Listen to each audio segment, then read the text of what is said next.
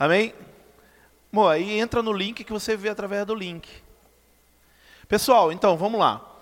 É, o que que, o que que hoje, qual que é a diferença de hoje para os nossos discipulados que nós temos geral?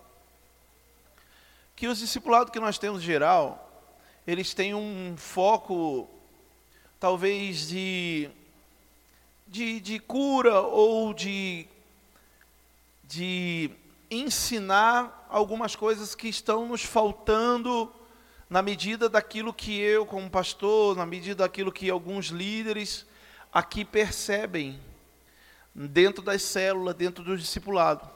Um exemplo. Às vezes a gente começa a orar e nós vemos a igreja é, meio distante do Espírito Santo, vamos dizer assim, meio carnal. E aí nós começamos a orar e Deus começa a direcionar acerca do Espírito Santo, Deus começa a direcionar acerca de relacionamento, de intimidade.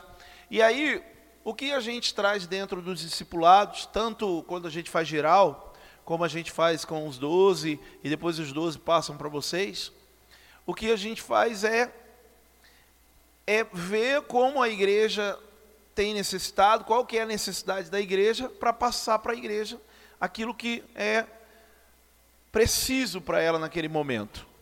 Porém, o que a gente percebe é que tem pessoas que estão chegando na nossa igreja, talvez você, e algumas coisas é, é, precisa aprender, precisa ter dentro de você como um ensinamento, como um conhecimento. E eu estou debaixo de uma mentoria que eu tenho aprendido muito acerca da cultura cristã, da cultura evangélica. O que, que é cultura? Vou dar um exemplo. Cultura é quando, por exemplo, vamos, vamos pegar lá aquele povo indígena. Eles têm uma cultura. Eles fazem algo que só eles lá é, têm como hábito, vamos dizer assim.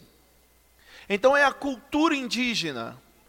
Aí tem outras, tem a cultura africana, tem cultura disso, tem cultura daquilo. Cultura está relacionada a povo, a, a, a, a uma habitação, a um lugar.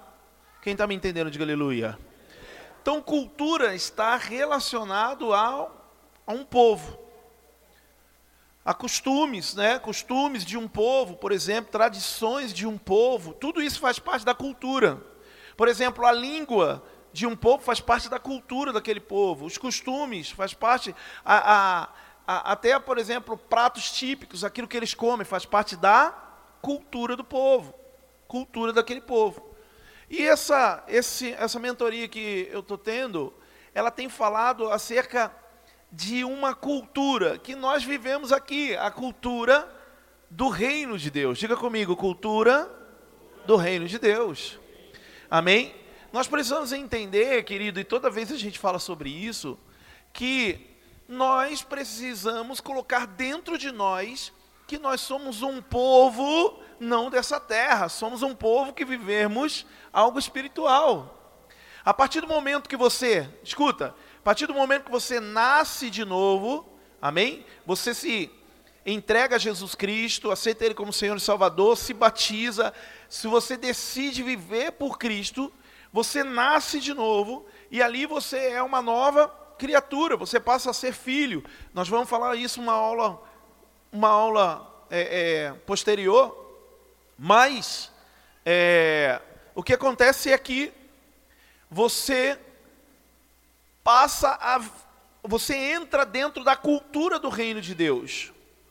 Então você deixa de ser criatura e passa a ser filho.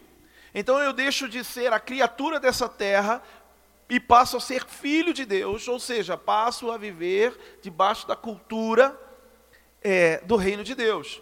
E dentro dessa cultura, querido, há muitos há princípios que nós precisamos aprender, que vai fazer com que você possa é, se relacionar, em primeiro lugar, muito bem com Deus. Vai fazer com que você possa se relacionar muito bem com o Espírito Santo, muito bem com Jesus e também muito bem com a igreja como um todo. Por quê? Vamos aprender. Só dando um exemplo para você. Cultura da é, cultura do discipulado. O que é o discipulado? Cultura da liderança. O que, que é ser um líder? Cultura da comunidade espiritual. Hoje, por exemplo, é o que nós vamos falar.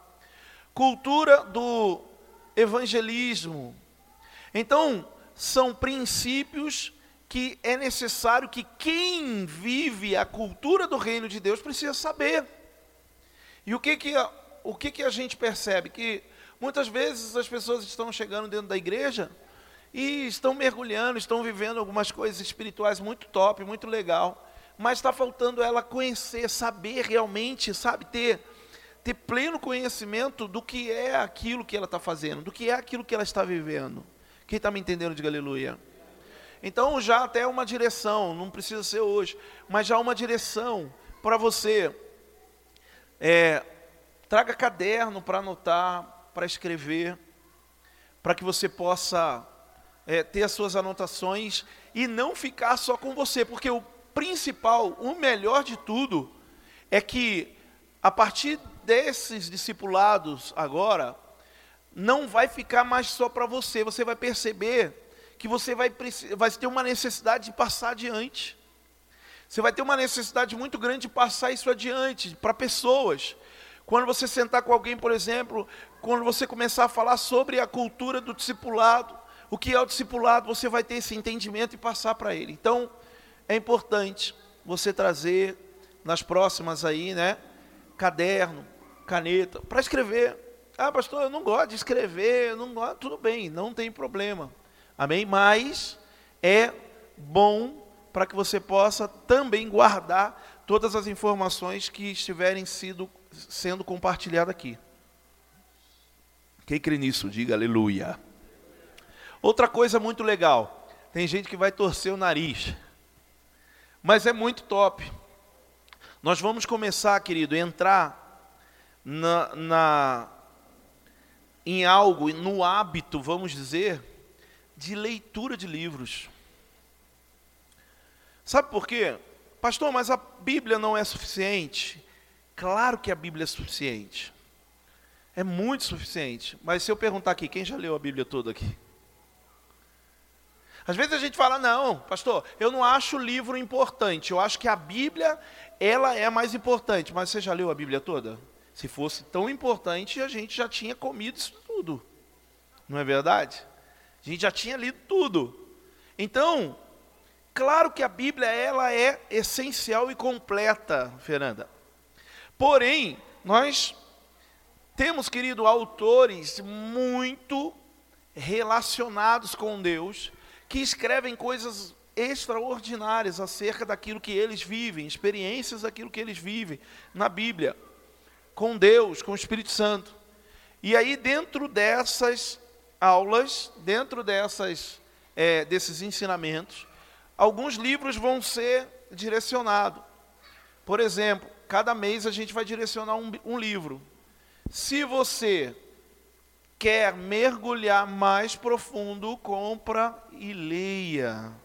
Porque você vai receber muito, você vai crescer muito com isso. Amém? pessoal de São Paulo, os discípulos de São Paulo também Todos nós. Pastor, eu não tenho hábito de ler, eu não gosto de ler. Comece. Comece a ler, querido. É muito. Você vai crescer muito com isso. E principalmente, a leitura nos faz abrir a mente para que a gente possa conhecer mais a Deus intimamente. Às vezes a gente conhece muito Deus como como o povo lá de Jericó, querido, Raabe, conhecer por ouvir falar. Eu, como líder, por exemplo, falo para vocês, o seu líder de célula, o seu discipulador, falo o que é Deus, falo o que é as coisas e tal, e aí você, nossa, isso é top, isso é legal. Mas quando você começa a ler algo, você começa a mergulhar mais profundo, o que acontece? Você começa a conhecer Deus realmente por aquilo que Ele é, não por ouvir falar. Então, nós vamos direcionar alguns livros dentro daquilo que nós estamos falando. Pastor, se eu quiser comprar um outro livro, gostei de ler, quero comprar, ótimo, melhor ainda. Amém?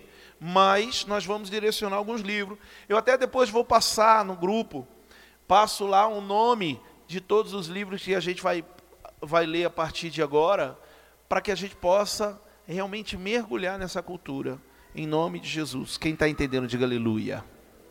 E principalmente, querido, aquilo que eu falei, qual que é o intuito dessa, desse tempo agora? É de que a gente possa não apenas aprender e ficar conosco, com a gente mesmo, mas que a gente possa crescer a tal ponto que a gente possa passar isso adiante. Eu vou falar uma coisa com você, meu irmão. Você tem muito potencial dentro de você. Você tem muito potencial dentro de você.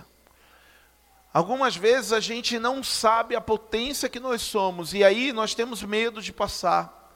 Nós não conseguimos falar, talvez, por, por ter vergonha, por ser introvertido, por alguma situação assim, por talvez achar que você não sabe, mas há uma potência enorme dentro de você. E é necessário que a gente possa entender isso e passar a um nível ainda maior. Por isso eu vi a necessidade da gente se reunir mais em relação a esses ensinamentos, para que a gente possa entender muito em nome de Jesus. Quem está entendendo, diga aleluia. Então, só vou falar uma coisa, a partir de hoje, a gente vai ver ainda se vai ser de 15 em 15 ou semanal, mas não vamos ter mais discipulado geral uma vez por mês. Eu acredito que nós vamos ter mensal, ou melhor, semanal. Toda semana para que a gente possa aprender aqui. Na verdade, se você já não tem discipulado semanal, é porque não está tendo com o seu líder, porque é necessário que a gente tenha. Por exemplo, eu tinha discipulado toda semana com a minha liderança e eu tinha discipulado toda semana com os meus discípulos para passar aquilo que eu estava recebendo. Então, se você, por exemplo, não estava tendo discipulado semanal, é porque o líder não estava passando, o líder não estava é, é, é, tendo discipulado com você, mas é necessário que a gente viva, porque nós temos uma cultura de discipulado dentro da nossa célula, dentro da nossa igreja. Temos uma cultura de discipulado, aonde, querido, um aprende com o outro, um cresce com o outro. Discipulado é um aprendendo com o outro. Quem entende isso, diga aleluia. E eu queria já começar sem mais delongas, porque eu, eu fiquei muito motivado, empolgado com essa primeira aula que, que eu tive, que fala sobre a cultura da comunidade. Diga comigo aí, diga cultura da comunidade. Se você quiser escrever no celular, tá bem, não tem problema. Pessoal lá de São Paulo, né, escrevam aí, que a gente vai mergulhar um pouquinho bastante aqui. E o livro desse mês, um pouquinho bastante não, né? Bastante aqui. E o livro desse mês, ele é esse livro aqui, ó, O Lugar Mais Seguro da Terra. O Lugar Mais Seguro da Terra. Eu comprei esse livro, com o frete eu paguei 40 e um real e pouco, 42 reais. 42 reais mais ou menos, eu paguei com frete nesse livro aqui. Ele custava 37, aí mais 5 reais de, de frete. O lugar mais seguro da terra chama. Larry Crabb é o autor. Ele é um missionário, um pastor, mestre lá dos Estados Unidos, que, e que escreveu sobre a comunidade espiritual. Ele escreveu sobre o relacionamento espiritual que nós precisamos ter dentro da igreja. E é muito top, quando você começa a ler, querido, você começa a perceber um monte de coisa que você age errado. Para mim foi um confronto tremendo que às vezes a gente tem algumas ideias de algumas coisas, né? A gente às vezes acha que sabe muito alguma coisa e de repente a gente começa a ler, claro, dentro, né, de uma doutrina bíblica, dentro de um de um conceito bíblico, né? porque eu, eu, falo isso porque a gente tem que tomar cuidado. Ah, pega qualquer, é, é, pega qualquer estudo que tem lá na internet, pega qualquer coisa que fala na internet lá e sai lendo, sai estudando e bota aquilo como verdade, é perigoso. Amém? Por isso que temos que saber o que nós estamos lendo. E aí, é, eu comecei a ler E, cara, eu fui muito confrontado, muito confrontado acerca de algumas coisas que a gente acaba errando e deixando acontecer. E isso acaba nos deixando, ou melhor, nos impedindo de ser realmente uma igreja como Cristo quer que sejamos, uma igreja de Cristo, verdadeira. E é isso que a gente precisa entender hoje. Eu quero que você hoje aprenda e receba. Quem está disposto, diga aleluia. Eu quero ler um trecho, um trecho do livro aqui, na página 17. Eu vou ler para vocês, para você ver o que um pouco que esse autor fala acerca do que é uma comunidade espiritual.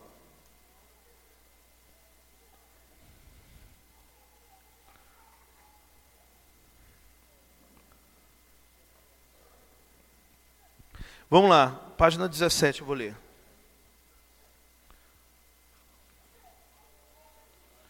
Aleluia. Ele começa assim, ó, o a introdução é vamos virar as cadeiras. Foi uma visão, presta atenção, tá? Foi uma visão que não consigo esquecer. Já tentei. Nos 25 anos que passaram desde que vi aquela cena, ó, a visão dele, há 25 anos. Só alguns detalhes se apagaram. Os aspectos principais e mesmo a maioria dos secundários continuam tão nítidos na minha lembrança como se eu os houvesse presenciado ontem. Eu e a Raquel passeávamos em Miami Beach. Havíamos recentemente mudado do cinzento meio-oeste para o sul da Flórida e aproveitávamos a primeira oportunidade de visitar o famoso e ensolarado paraíso de veraneio.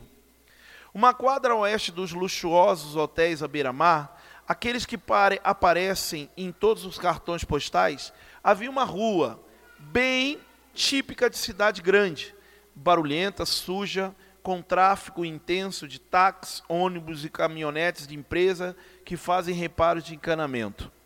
A rua era ladeada de escritórios, lojas e casas decadentes. E aqui e ali um arbusto verde despontava de um minúsculo quadrado de terra aberto no concreto. Uma nesga de céu azul, nem sei o que é isso, nesga. Uma nesga de céu azul só era visível se você olhasse diretamente para cima. Ninguém tirava fotos para mandar para casa ou pôr em álbuns. A certa altura passamos em frente de uma varanda, ó, a certa altura passamos em frente de uma varanda de madeira, com mais ou menos 3 metros de fundo e talvez 20 metros de frente para a calçada. Pelo menos 100 cadeiras estavam dispostas em fileiras arrumadas. Nenhuma delas se tocava, cada qual exatamente na mesma posição em relação às outras. Cadeiras enfileiradas uma do lado da outra nas sacadas das casas. As cadeiras ocupadas, e a maioria delas estava ocupada, acomodavam um homem ou uma mulher aposentada que fitava diretamente a rua. Não me lembro de ter visto ninguém se balançando, embora eu tenha certeza de que alguns deles estavam, de que alguns deles estavam. Lembro-me nitidamente de que ninguém virava a cabeça para acompanhar algum táxi ou carros ou pedestres que passavam, ou para papear com outro companheiro. Não vi ninguém de pernas cruzadas. Ninguém lia livros baratos, nem jornais, não se via nenhuma xícara de café nenhum copo de chá gelado, não havia conversas, nenhuma evidência de que aquelas pessoas foram criadas por um Deus relacional para desfrutar de relacionamentos próximos. Querido, o que que o autor ele começa a falar acerca do livro? Que essa varanda que ele teve uma visão parece se se parece muito com as nossas igrejas. Com as igrejas que temos, em que pessoas estão sentadas, dispostas a receber algo, porém sem relacionamento. Sem realmente. O que, que ele fala? Ele fala das cadeiras que estão sentadas, as cadeiras que estão alinhadas, e várias pessoas sentadas, ele diz a cerca de 100, cerca de 100 cadeiras, e várias pessoas sentadas, ele fala que quase todas estavam é, é, com alguém, e ele começa a falar que as pessoas nem sequer acompanhavam carros ou pedestres que passavam. Simplesmente estavam sentadas naquele lugar, ali, deixando o tempo passar.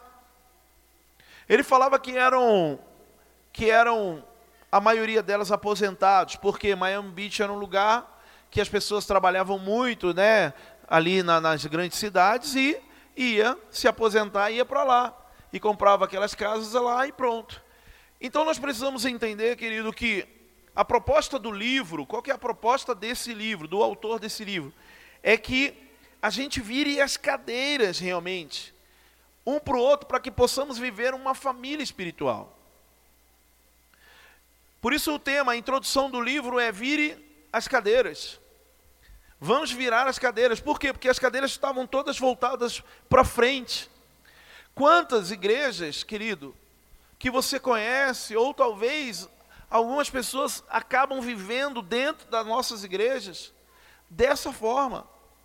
Elas entram, sentam numa cadeira, olhando para frente, como se elas estivessem apenas buscando aquilo que estava entregando, aquilo que estava dando e pudessem ir embora.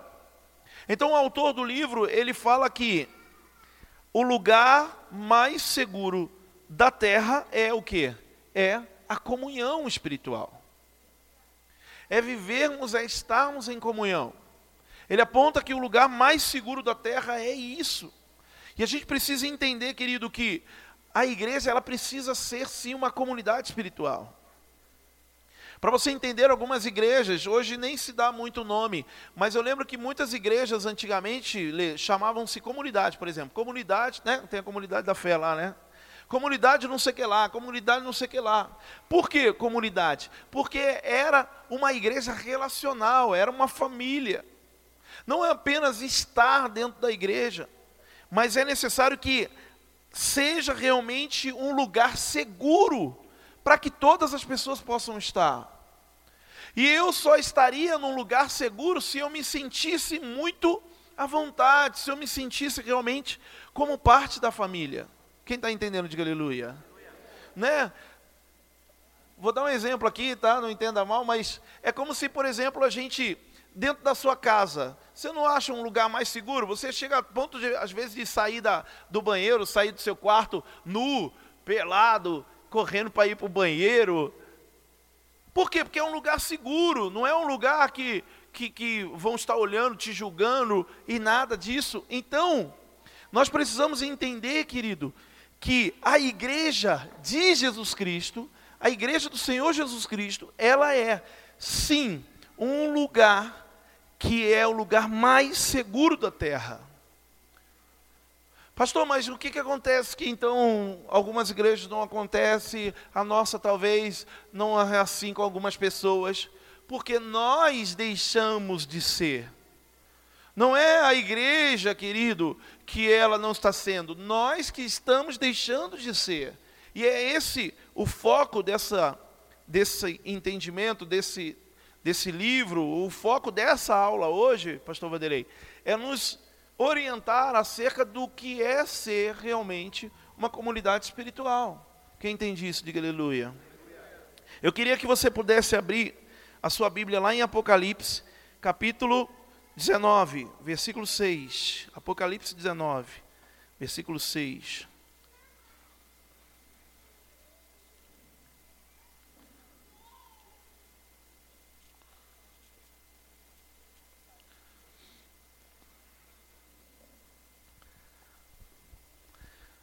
Se alguém tiver, pastora, se estiver acompanhando o pessoal lá, tiver algum lá em São Paulo,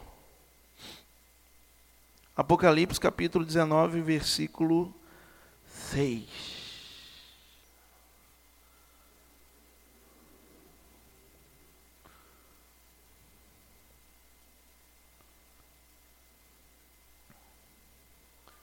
Acharam? Vou ler, tá?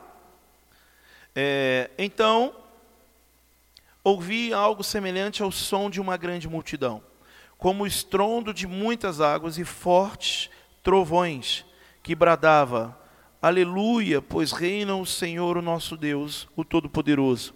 Regozijemo-nos, vamos alegrar-nos e dar-lhe glória, pois chegou a hora do casamento do Cordeiro e a sua noiva já se aprontou. Diga comigo, diga, e a sua noiva já se aprontou.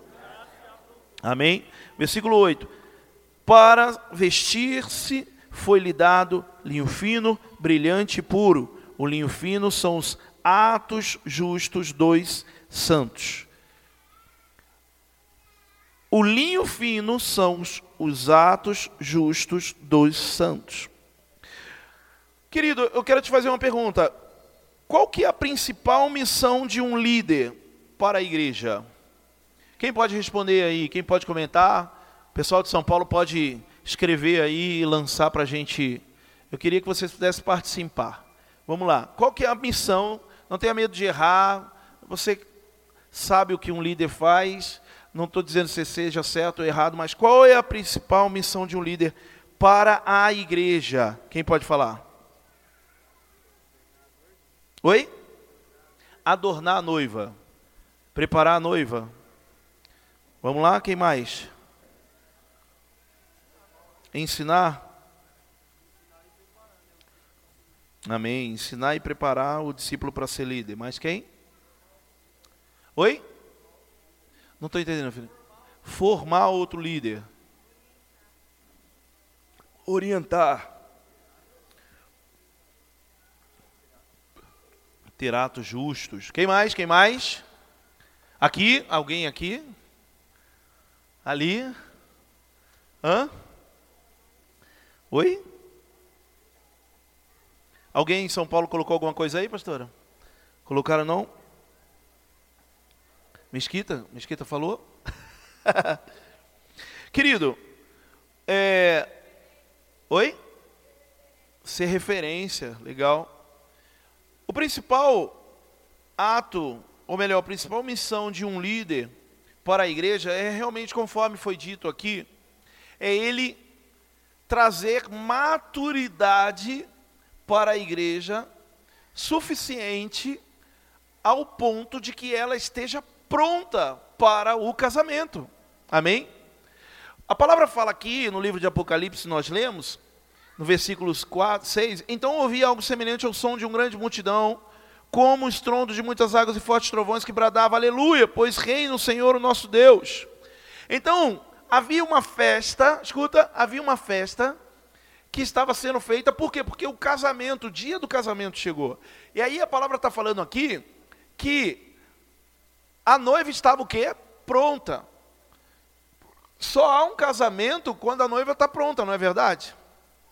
Às vezes a gente vai lá num casamento e aí está esperando e aí o casamento não começou ainda. Por quê? Porque a noiva não entrou, não chegou. Né? Ela está lá na tradição de demorar uma meia hora, uma hora, duas horas, três. Mas ela. Aí e o casamento, ah pessoal, vamos começar o casamento, depois a noiva chega. Alguém já viu isso? Hã? Alguém já viu? Não, né? Eu nunca vi um casamento começando sem a noiva estar pronta, não é verdade? A noiva está se aprontando, ela está lá no cabeleireiro. A gente pode começar sem ela, ela falou. Ué. Não existe.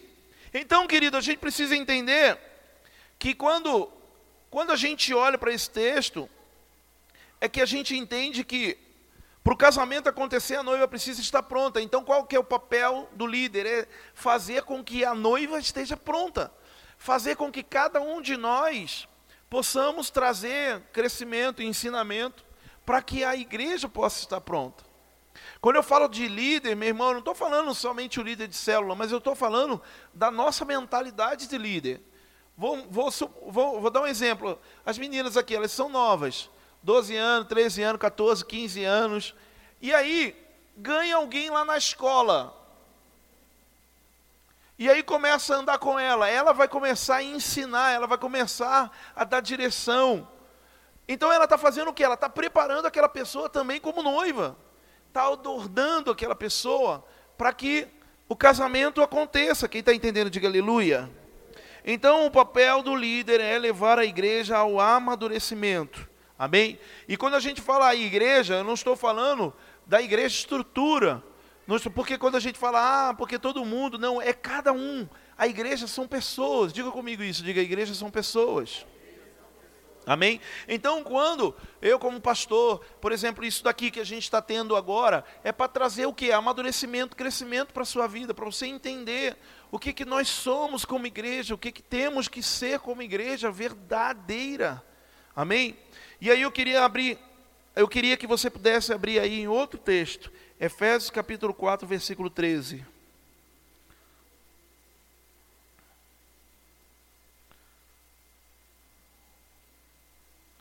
E, e, e, uma coisa legal que ele fala assim, ó, que o nosso papel na liderança é inspirar para que a noiva se apresse em se aprontar. Né? Ou seja, uma coisa que a gente precisa entender, querido, Jesus tem pressa. O noivo tem pressa de realizar esse casamento. E nós precisamos realmente fazer com que esse tempo ele venha. E quando vai vir, como eu disse, quando a igreja estiver realmente pronta. Quando a igreja estiver como a cara de Jesus Cristo, como ele quer. E aí a gente olha, e quando eu falo que nem eu disse, não estou falando da igreja A, B ou C, mas quando nós olhamos as igrejas, quando nós olhamos as pessoas servindo o Evangelho, Será que elas estão maduras o suficiente para acontecer esse casamento? Será que nós, como igreja, estamos maduros o suficiente para viver esse casamento? Então é necessário que você coloque essa responsabilidade dentro de você, cada um de nós possamos colocar essa responsabilidade dentro de nós. Efésios capítulo 4, versículo 13. Quem achou? Alguém achou? Pode ler? Pode ler para a gente? até que todos alcancemos a unidade da fé e do conhecimento do Filho e cheguemos à maturidade, atingindo a medida da plenitude de Cristo. Pode continuar? O propósito é que não sejamos mais como crianças, levados de um lado para o outro pelas ondas, nem jogados para cá e para lá por todo o vento de doutrina e pela astúcia e esperteza de homens que induzem ao erro. Antes, seguindo, seguindo a verdade em amor, cresçamos em tudo naquele que é a cabeça, Cristo. Dele todo o corpo, ajustado e unido pelo auxílio de todas as juntas, cresce e edifica-se a si mesmo em amor, na medida em que cada parte realiza a sua função. Olha que top, gente. Olha só que lindo isso daqui. Olha o que ele fala. É, Antes, seguindo a verdade em amor, cresçamos em tudo naquilo que é a cabeça, Cristo. Dele todo o corpo ajustado e unido, ó, dele todo o corpo. Quem que é o corpo? Vamos lá, quem que é o corpo? A igreja. Ele fala que o cabeça é Cristo, amém? Amém ou não amém? Ele fala que o cabeça é Cristo e o corpo é a igreja. Aí ele fala assim, ó, dele todo o corpo ajustado, unido, pelo auxílio de todas as juntas, cresça e edifique-se a si mesmo em amor, na medida, ó, na medida em que cada parte realiza a sua função. E, que nem eu falei, meu irmão, agora nós vamos começar a entrar numa coisa aqui, eu quero que você abra a sua mentalidade aí, abra a sua mente para a gente é, entender isso daqui. Há uma fórmula matemática para que a gente possa entender o que é maturidade. O que, que é maturidade? Maturidade. Como nós chegamos à maturidade? Nós precisamos entender que maturidade ela é a mesma coisa que comunidade espiritual. Quando a gente entender que nós vivemos uma comunidade espiritual, uma família espiritual, nós entendemos que estamos vivendo maturidade. Quando nós olharmos um para o outro, realmente como família, como comunidade, nós estamos vivendo a maturidade. Então, fale comigo assim, ó, comunidade espiritual é igual a maturidade. Amém? Pô, Kevin, o que, que é ser maduro? É viver em comunidade, é viver em comunhão uns com os outros. Efésios capítulo 4, versículo 13. Ele fala assim, ó. Nós lemos isso aqui, ó. Ele fala. É, Onde que eu estava lendo? Aqui, ó. Ele fala, ó, até que todos alcancemos a unidade da fé e do conhecimento do Filho de Deus e cheguemos a e chegamos a atingindo a medida da plenitude de Cristo, até que todos alcancemos a unidade da fé e do conhecimento do Filho de Deus e cheguemos à maturidade. Então ele fala que maturidade é você viver comunidade espiritual é você realmente estar ligado à comunidade espiritual, olhar como família espiritual. Isso é importante nós entendermos. Pastor, beleza, mas como é que então eu chego? Como eu sei o que é comunidade espiritual? Comunidade espiritual é igual à soma de duas coisas: diversidade e unidade. Diga comigo assim, diga diversidade, diversidade. e unidade diferenciação ou diferenciação. Sabe por quê? Isso pega muito a gente, querido, e é isso que a gente precisa entender. Sabe por quê? Porque a gente acha que viver em comunidade é todo mundo igual. Não é. Nós entendemos, Silvinha, que a gente precisa viver como uma família espiritual e a gente entender que cada um vai ser diferente do outro que ninguém vai ser, nós não somos clones um do outro. Não, você, por exemplo, você tem suas funções, você tem algumas coisas dentro de você que são diferentes de mim.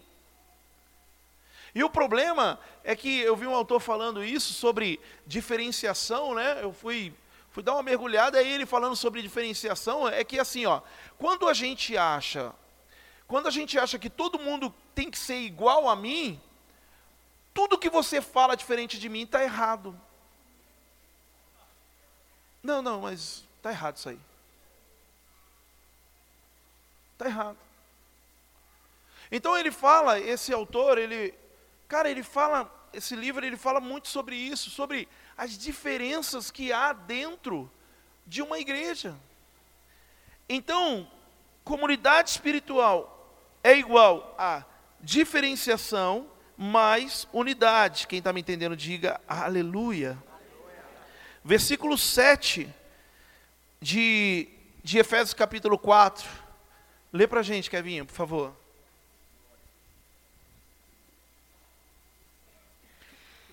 E a cada um de nós foi concedida a graça, conforme a medida repartida por Cristo. Continua? Continua? Por isso é que foi dito: quando ele subiu em triunfo às alturas, levou cativo muitos prisioneiros e deu dons aos homens. Que significa ele subiu, senão também descer às profundezas da terra? Aquele que desceu. Tá. Você estava lendo qual isso daí?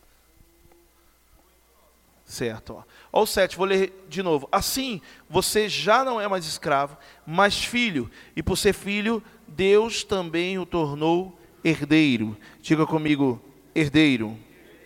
Amém? E o que, que ele fala dessa graça? O que, que ele fala, querido, quando ele fala assim, assim você.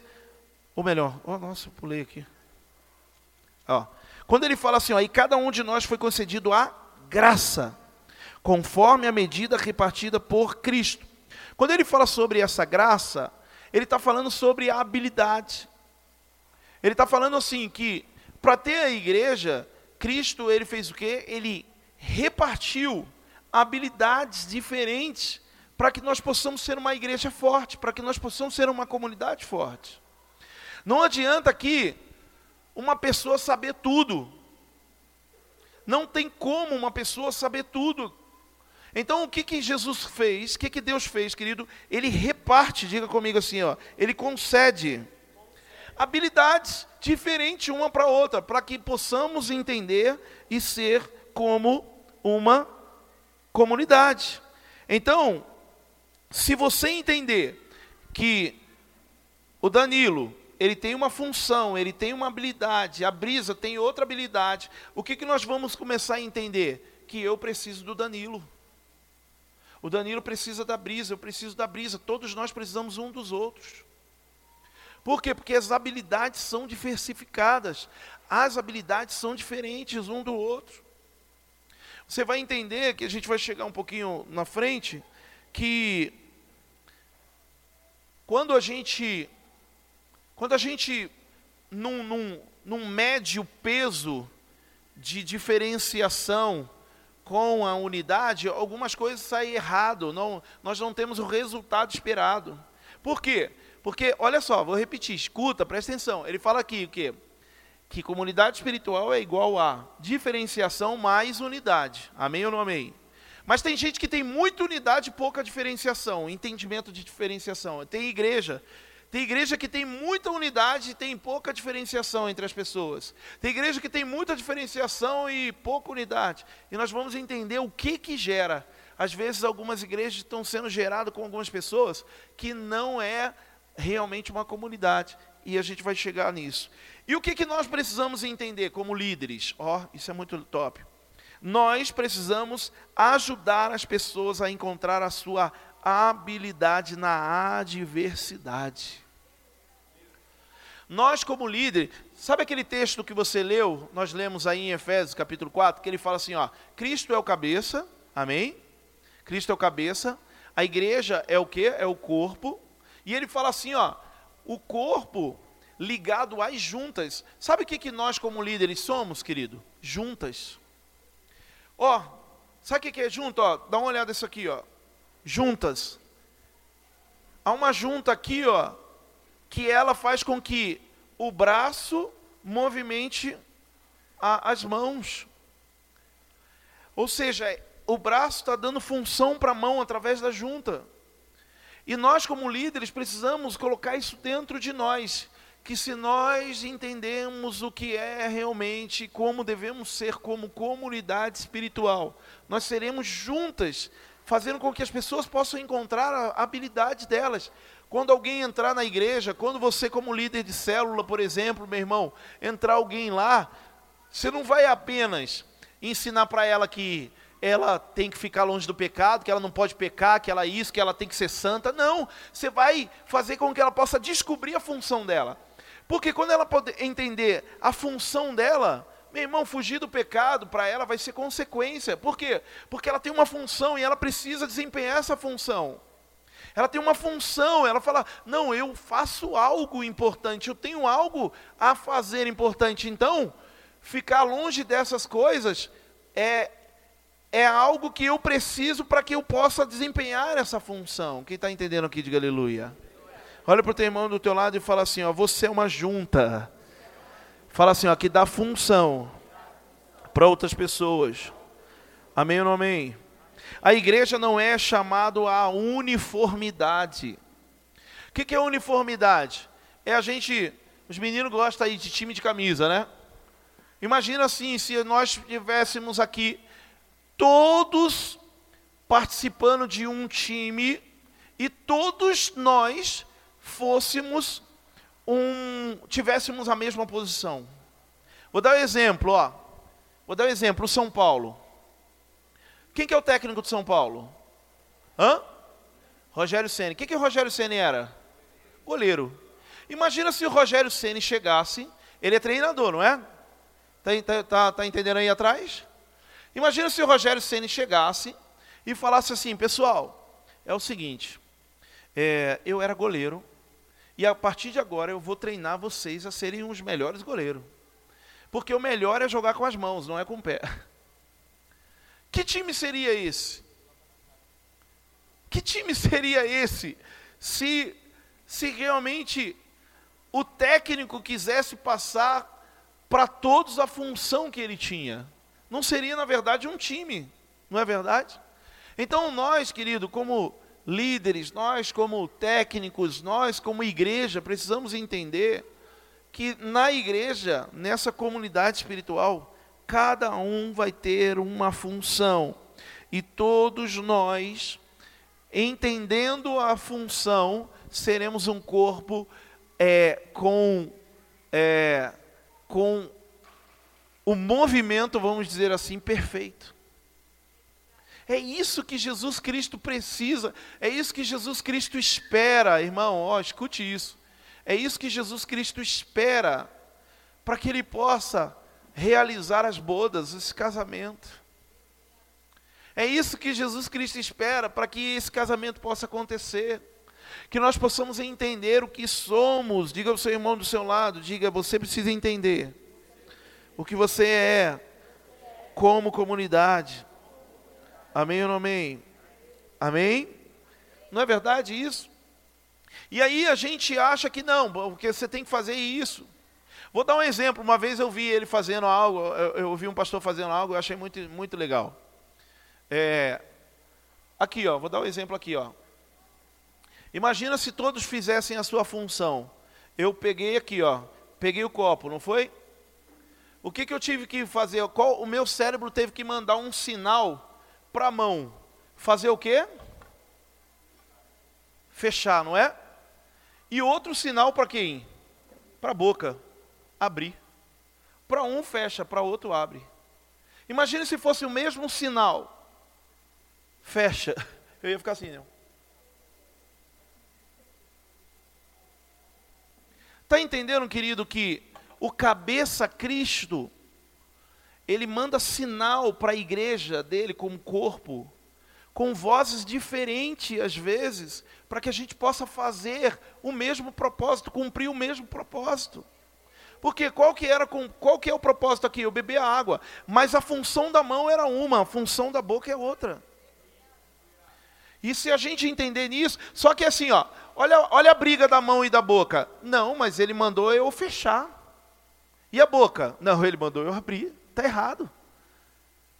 Ele mandou você abrir, ele mandou eu abrir e você fechou por quê? Às vezes a gente, dentro de, da igreja, temos essas brigas, essas picuinhas uns com os outros, querido, de que não é porque você está fazendo desse jeito, não é porque você fez assim, não, é por, não, nós precisamos entender que se cada um realmente fizer debaixo da unidade, nós vamos entender isso, debaixo de um mesmo propósito, cada um com a sua função, meu irmão, nós vamos viver realmente como igreja, a igreja verdadeira de Cristo. Quem entende isso, diga aleluia. Paulo diz assim, ó, viva de maneira digna a vocação que Deus te deu. E é isso que, poxa, é uma coisa que a gente por isso que eu falei, irmão, ó, presta atenção. Por isso que eu falei que às vezes a gente vai ministrando, Danilo, às vezes a gente vai falando sobre discipulado, às vezes a gente vai falando, prega a palavra, e estamos certo, estamos certo, no caminho certo, mas algumas coisas às vezes a gente deixa de dar importância, e aí começa aquelas contendas, começa aquelas, aqueles momentos de dificuldade dentro da igreja, que a gente percebe que são entendimentos diferentes. Mas nem todo entendimento diferente, querido, ele é para trazer destruição. Se tiver, como eu disse, no mesmo propósito, debaixo do mesmo propósito. Mas os entendimentos diferentes é para que cada um possa fazer aquilo que o outro não faz. É para que cada um possa cuidar daquilo que o outro não consegue cuidar. Quem está me entendendo aqui de verdade? Amém ou não amém? Amém? Fale para o seu irmão do seu lado, você está entendendo? Amém ou não amém? Então, o lugar mais seguro do mundo é onde você é o que você é e trabalha você, trabalha essas funções dentro de você. Onde há pessoas que se verem que o seu defeito. Olha isso daqui. Onde, onde, o que é a comunidade espiritual, Brisa? Aonde que há lugares, ou melhor, aonde que há pessoas que se verem o seu defeito, não vão embora. Não vão virar as costas e ir embora, sabe por quê? Porque elas vão ver que elas precisam das suas qualidades. Elas precisam daquilo que você faz, das suas funções. E a gente acaba vivendo isso, irmão, às vezes, sabe? Tipo, ah, a Nube errou comigo, viro as costas, ah, eu vou sair daqui, eu não quero mais saber disso. Mas e o que a Núbia faz de bom, que ajuda a nossa comunidade? E eu tenho que olhar isso. Pastor, mas assim as pessoas não vão se corrigir nunca. Não, querido, se cada um olhar para o outro como a necessidade da sua vida, eu preciso de você, Núbia, você precisa de mim. Claro que nós vamos sim melhorar a cada dia. Nós vamos melhorar, por quê? Porque eu preciso de você. Se eu preciso de você, eu preciso ser diferente com você. Eu tenho que ser constrangido, sabe? Nós temos que ser constrangidos uns com os outros. Meu irmão, às vezes a gente, ó, os, doze sabem disso. Todo pastor que vem aqui, todo pastor que vem aqui, ele fica impressionado com uma coisa. E às vezes a gente fala, os jovens, os jovens assim, ah, não, não faz nada na igreja, não é nada, ninguém dá nem importância. Mas o que chama mais atenção nessa igreja, quando pastores vêm aqui, é a unidade, é a comunhão que vive os jovens, principalmente quando acaba o culto. Eles olham e falam assim: caraca, eles ficam aí. Na minha igreja, quando acaba cinco minutos, não tem mais ninguém. E eu, aí eu, né, eu fico todo orgulhoso. É, a gente tem que mandar ele embora. A gente tem que apagar a luz para eles ir embora, senão eles não vão. Aí eles ficam ali fora ainda, jogando bola. Mas isso é. Então, às vezes, a gente olha assim e fala: e aquele jovem? Não, ele leu toda a Bíblia ele é, jejua, ele é, é isso, ele é aquilo. Meu irmão, isso não está chamando atenção mais aí fora. O que está chamando atenção é aquelas pessoas que estão vivendo em comunidade, é aquelas pessoas que estão vivendo junto, é aquelas pessoas que estão entendendo que um precisa do outro. E eles ali, ah, não, chegou agora, não sabe nada ainda, mas já está desempenhando o papel de igreja, estando junto. Quem está entendendo, diga aleluia. Amém ou não amém? Isso é a gente saber que um precisa do outro. E aí eu olho, e, e, e, filha, tem um monte de gente que não quer saber de jovem na igreja dele, não, porque jovem dá dor de cabeça, já não dá dízimo, não dá oferta, só vive fazendo umas coisas erradas. Mas aí a gente olha e fala assim: caramba, eu preciso deles, eu preciso dessa comunhão que eles têm, eu preciso dessa, sabe, dessa unidade que eles têm. Eu, como pastor, preciso deles para me ensinar isso. Então, por isso que, ai, puxa, eu não quero saber de jovem. Não, eu quero saber sim, porque eu preciso deles. Para me ensinar isso, Lúcia. Para me ensinar, Lu, essas coisas, como viver em comunhão. Eles discutem um com o outro, daqui a pouco vai vir as costas, depois está mandando. E aí, você vai para onde amanhã? Vamos jogar bola? Não é? E a gente fecha a cara e não quero falar mais com você. E fica anos e anos sem falar, misericórdia. Quem está entendendo? Então diga assim, ó, diferenciação. Amém? Diferenciação. Precisamos entender que há diferenças entre nós. Precisamos entender que há diferenças entre nós. Precisamos entender nisso.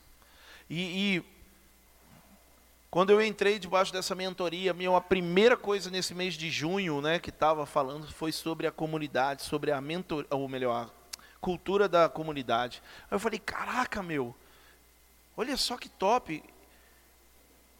E aí, vamos lá. Unidade, diga comigo unidade. Não, não tem como a gente ter um monte de gente diferente, cada um fazendo uma o que você sabe fazer, porém sem unidade. Porque nós lemos lá em Efésios capítulo 4, vou ler novamente, né? Versículo versículo 13, que ele fala assim, ó: até que todos alcancemos a unidade da fé e do conhecimento do Filho de Deus e cheguemos à maturidade, atingindo a medida da plenitude de Cristo. Amém ou não amém? Então a gente precisa olhar o que, que é a unidade? Versículo 14, olha só, ou melhor, versículo 15. Ele diz assim: ó, Antes, seguindo a verdade em amor, cresçamos em tudo naquele que é a cabeça, Cristo. Dele, todo o corpo, ajustado e unido pelo auxílio de todas as juntas, cresce e edifica-se a si mesmo em amor, na medida em que cada parte realiza a sua função. Então, quando eu olho isso, eu entendo. Vamos lá, olhando para um corpo. O corpo, cada um tem seu membro, certo? Cada um tem sua função. Mas todos em unidade fazem com que o corpo ele possa ter ali o desempenho, o desenvolvimento, ele cresça. Não é verdade? Nós temos os membros, nós temos os, os, os órgãos.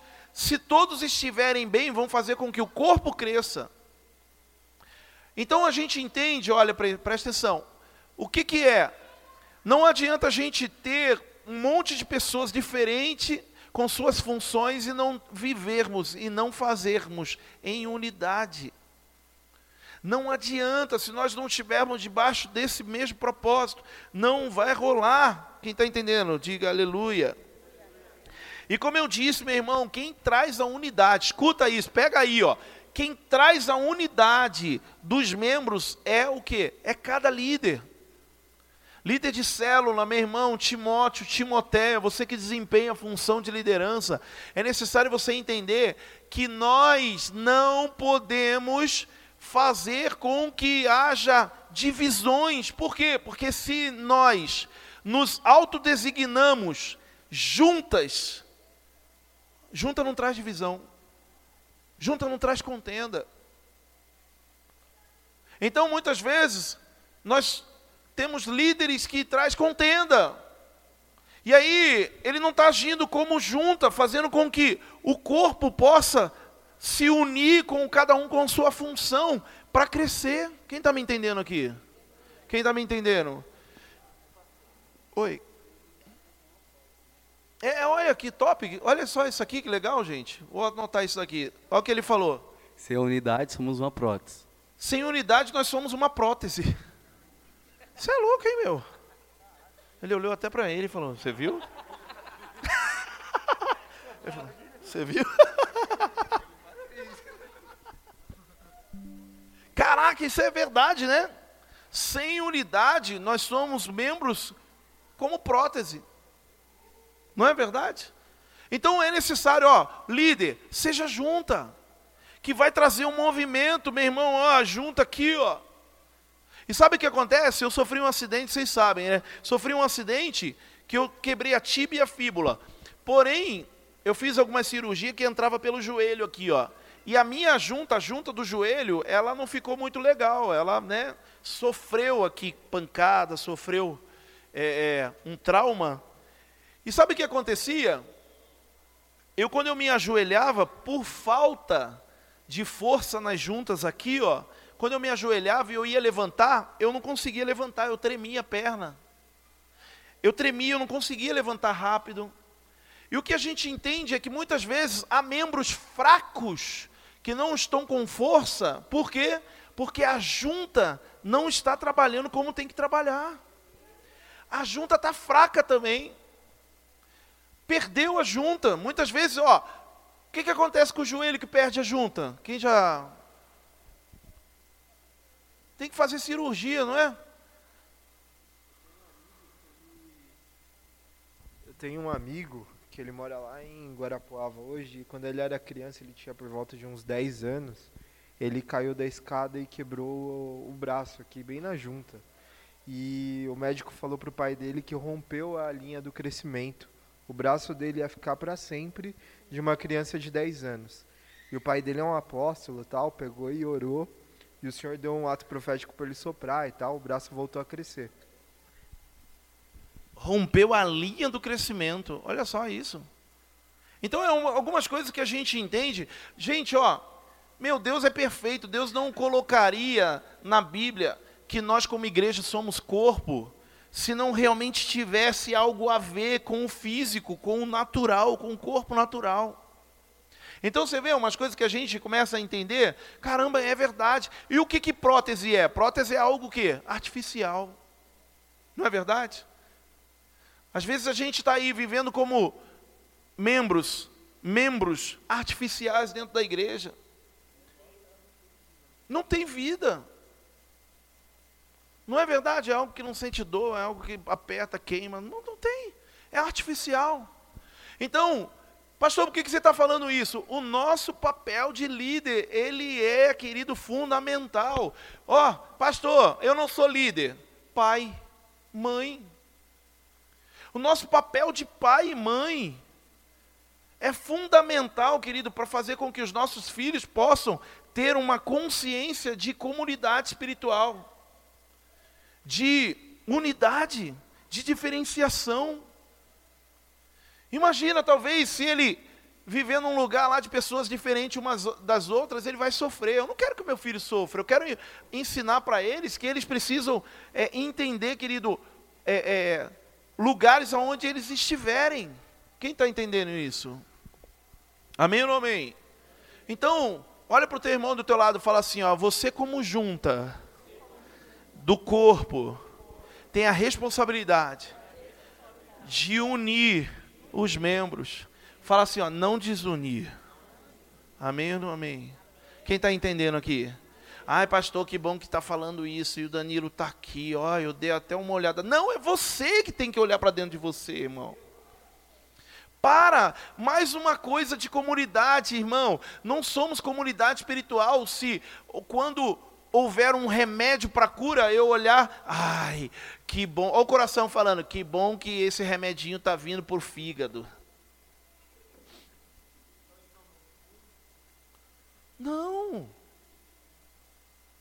Vamos olhar que isso é realmente bom para mim. A vacina, oh, escuta, a vacina, ela não é, ah, peraí, a vacina para o fígado. Não, não. A vacina para o coração. Não, a vacina é para o corpo. A vacina é para o corpo. Quem entende isso? Diga aleluia. Amém ou amém? Então o líder que é líder trabalha pela unidade do corpo, seja qualquer dom dele. O líder trabalha pela unidade do corpo. Se ele profetiza, ele está, ó, se ele profetiza e não está unindo, ele está causando divisão. Se ele está é, é, ensinando e, está não está unindo, ele está causando divisão, ele não está cumprindo o dom dele. Quem está me entendendo aqui? Quando a gente fala sobre dons, quando a gente fala sobre funções, temos a função de pastor, apóstolo, profeta, mestre e evangelista. Cinco. Amém? Todas essas são funções dentro da igreja: apóstolo, pastor, mestre, evangelista e o profeta. Cada um, querido, tem essa função dentro de você aqui, ó. Cada um de nós temos essa função, sabia? Que tem um monte de gente aqui, ó. Só que agora que a gente começa a entender a diferenciação. Tem gente que tem mais dentro dele de pastor, aquele que cuida, aquele que. Mas tem outros que tem mais dentro dele aquele de ensina, de mestre. Sabia que todas as profissões, vou ver se lembro, mas sabia que todas as profissões ela tem uma característica de dentro dessas funções que a Bíblia ensina? Sabia disso? Por exemplo, o apóstolo, a função de apóstolo é aquele que ele tem a visão. O apóstolo ele tem a visão de cima, ou seja, ele quando ele vê uma situação, ele fala assim, opa, peraí, vamos fazer isso, ó. Envia isso para esse, envia isso para aquele, puxa isso aqui. O que, que é essa função? São os empreendedores. São esses empreendedores de grandes empresas, queridos empresários, que eles têm uma visão de negócio, que quando vem uma coisa na mão dele, ele começa a mexer e fala, poxa, tem isso daqui. Tem gente que tem, dentro da igreja aqui, tem pessoas que têm essa visão. Sabia que isso é uma característica de apóstolo? Empreendedores. Quer ver outra? A visão do, a função do profeta. Sabe qual era a função do profeta? A função do profeta era baseada no juízo, ou seja, baseada na justiça. O que, que é? Juízes, advogados, policiais. Tem essa capacidade de profeta, ou seja, não é ah, sair falando, não. É fazer, falar acerca da justiça falar acerca da justiça. Era o profeta falava isso, falava acerca da justiça de Deus. Quem está me entendendo? Mestres, né? A gente tem aí quem?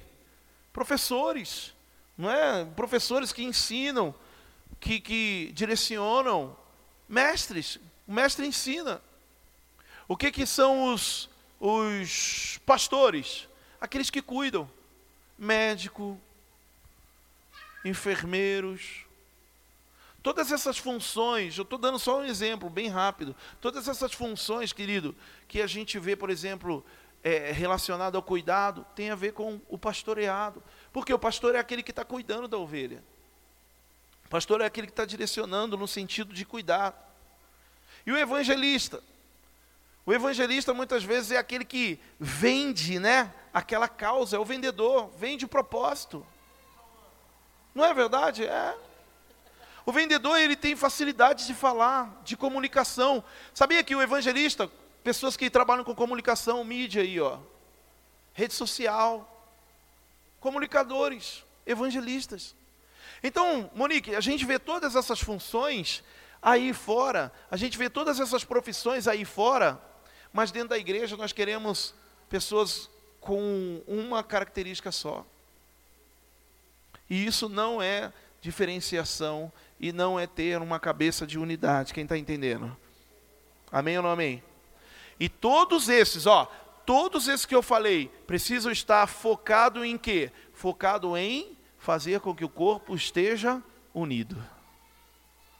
Todas essas funções. Agora eu quero falar uma coisa aqui para você entender. O que que o que que é a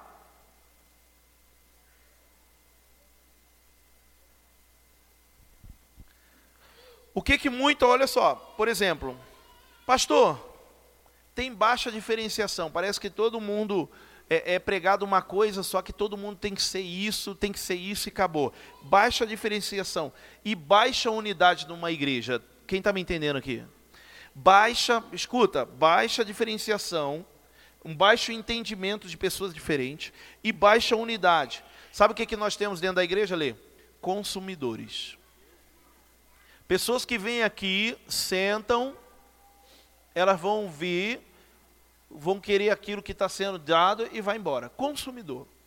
Por quê? Tem baixa diferenciação, baixo entendimento. Uma igreja que prega que todo mundo, ah, não, porque a gente tem que ser assim, tal, não sei o quê, tem que ser assim, tem que ser assim, tem que ser desse jeito, desse jeitinho aqui. E não tem unidade debaixo do propósito, não tem debaixo unidade no que faz. O que, que eles são? Consumidores. Porque na verdade eles não estão fazendo nada debaixo de um propósito e não estão com entendimento nenhum de diferenciação. Alta unidade. Ah, minha igreja tem muita unidade. Escuta, minha igreja tem muita unidade, mas tem baixa diferenciação. Se prega que todo mundo tem que ser aquilo ali, mas tem unidade alta. O que, que é? Uma igreja de clones. Todo mundo é igual a todo mundo. A gente vai ser uma igreja, irmão, que não vai. E a gente tem pregado isso muito, né, dentro do nosso discipulado, de ser. Hã? É, somos clones, um parecido com o outro. E aí a gente tem pregado uma coisa muito dentro do discipulado, que a gente tem falado sobre relevância. Sermos uma igreja relevante para a nossa cidade. O que é ser uma igreja relevante para a nossa cidade? Escuta, é ser uma igreja, querido, que não está apenas aqui dentro, mas está fazendo lá fora também. Mas como assim fazendo lá fora? Que a, que a, que a, que a cidade possa reconhecer que tudo em relação à comunidade a nossa igreja faz. Ajuda na saúde, ajuda no bem-estar das pessoas, cuida de, do social, ela faz os, cuida dos jovens, tira das drogas, tudo isso. Quem está me entendendo aqui? Amém ou não amém? Então, nós não podemos ser clone não podemos ter alta unidade, baixa diferenciação. Agora, alta diferenciação, não, aqui prega-se os dons de cada um. Cada um tem que, ser o seu, tem que ter o seu dom. Porém, não tem unidade, baixa unidade. Sabe o que, que tem? É uma igreja de competidores. Uma igreja de competidores. Sabe por que uma igreja de competidores? Eu faço isso, você faz aquilo, certo? E aí a gente não tem unidade. Então o que, que vai acontecer? Eu vou sempre querer fazer mais aquilo que eu faço do que você para gente para aparecer. Isso é muito, isso é muito é, é real, querido. O que acontece? Sabe por quê? Porque assim, o que importa é o meu dom, não é o seu. Hã? Não visa crescer junto. Por quê? Porque tem alta diferenciação. Todo mundo faz uma coisa aqui. Poxa, que igreja legal. Todo mundo faz tudo, né? Todo mundo faz um monte de coisa. Porém, não tem unidade. E aí vira competição. Vira competição. Por quê? Porque o pastor, ele quer pastorear. O apóstolo, ele quer enviar. O ensino, ele quer. Aí a gente senta numa mesa, escuta isso, gente. Senta numa mesa lá, todos nós. E aí a gente olha para a igreja e fala: a igreja não está legal, o que está precisando? Aí o mestre vai falar o quê? Meu, a igreja, pastor, a igreja não está tendo ensino, tem que fazer escola bíblica. Tem que ter, ter, ter discipulado, tem que ter isso. E aí o pastor vai falar o quê? Não, as pessoas têm que, têm que ter cuidado, as pessoas não estão sendo cuidadas. O apóstolo vai falar assim, ó, não, na verdade, sabe o que acontece? As pessoas não estão sendo enviadas, elas têm que ser líder. O profeta está faltando profético, ele vai falar assim, pastor, na verdade, sabe o que está faltando nessa igreja? Oração e jejum. E o evangelista vai falar o quê? Pastor, tem que evangelizar. As pessoas vão ter que ir lá para a gente ter que ir para fora. Não é verdade, gente? Baixa, ó, alta diferenciação, porém não tem unidade. De nós sentarmos ali, os cinco com essas funções, e falar assim: peraí, nós precisamos realmente entender em oração, de, debaixo do ensino, debaixo do cuidado, o que nós precisamos fazer agora. Senão, a nossa cabeça, irmão, vai não, está é, tá faltando o que eu faço. Está faltando o que eu acho que é o, o mais importante, não é verdade?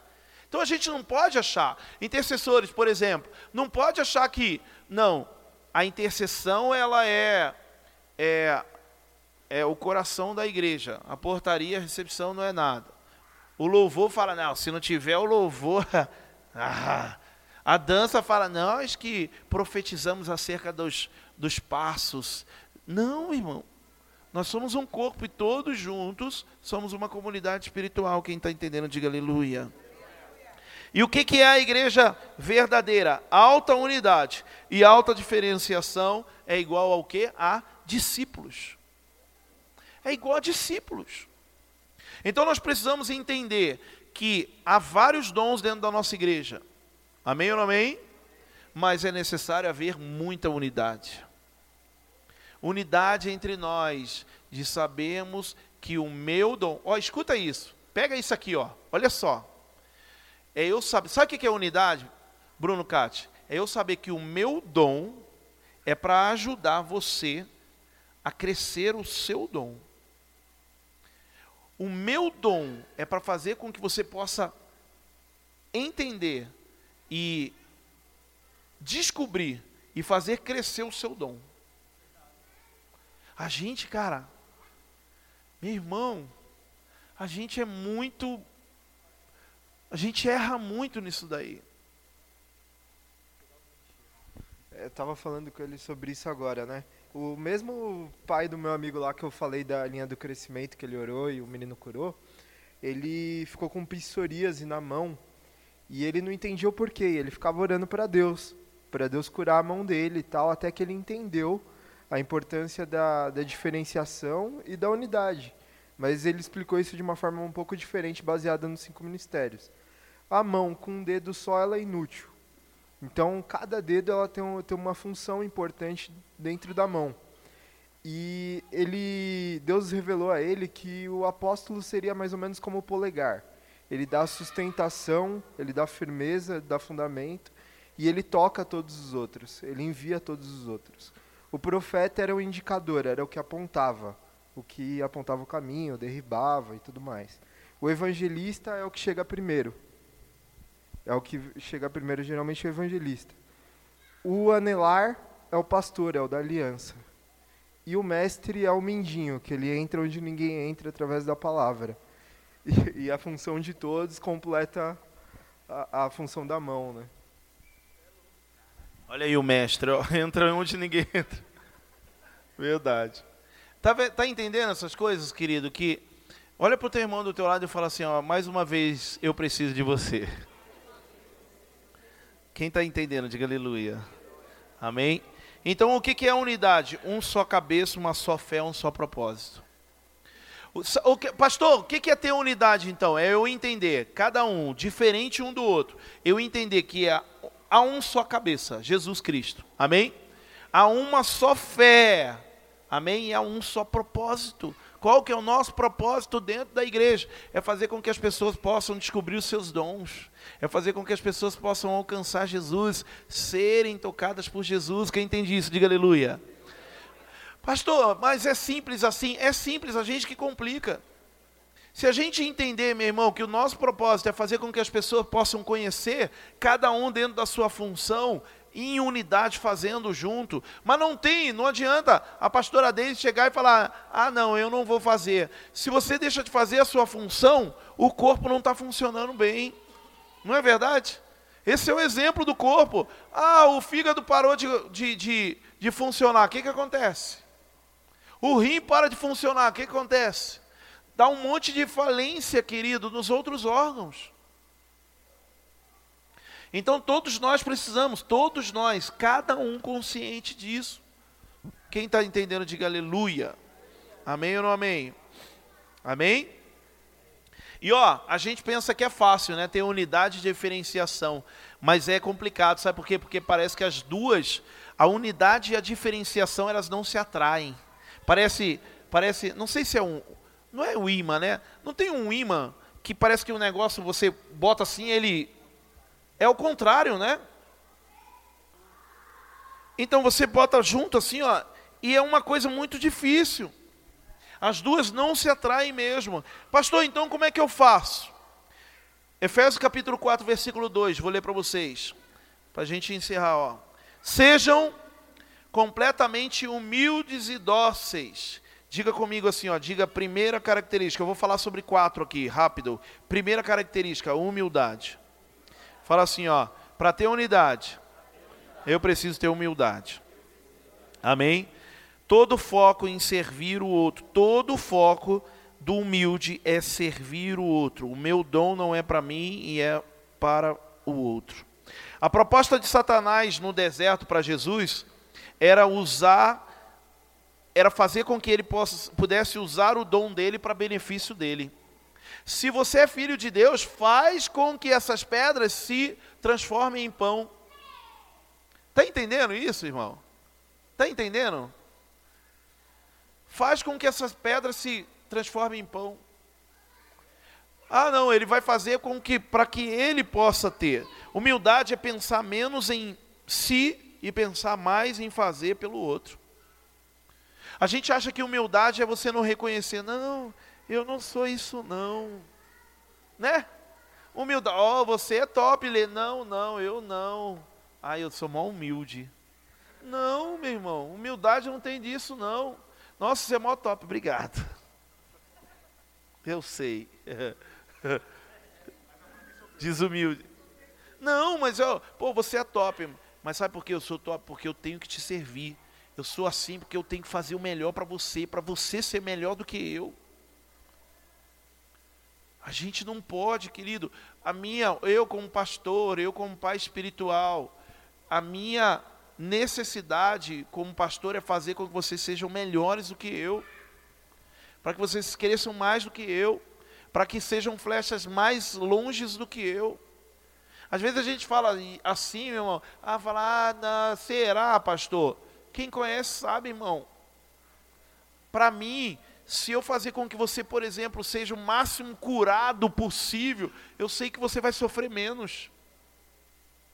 E é isso que a gente precisa ter, diga humildade. Amém ou não amém?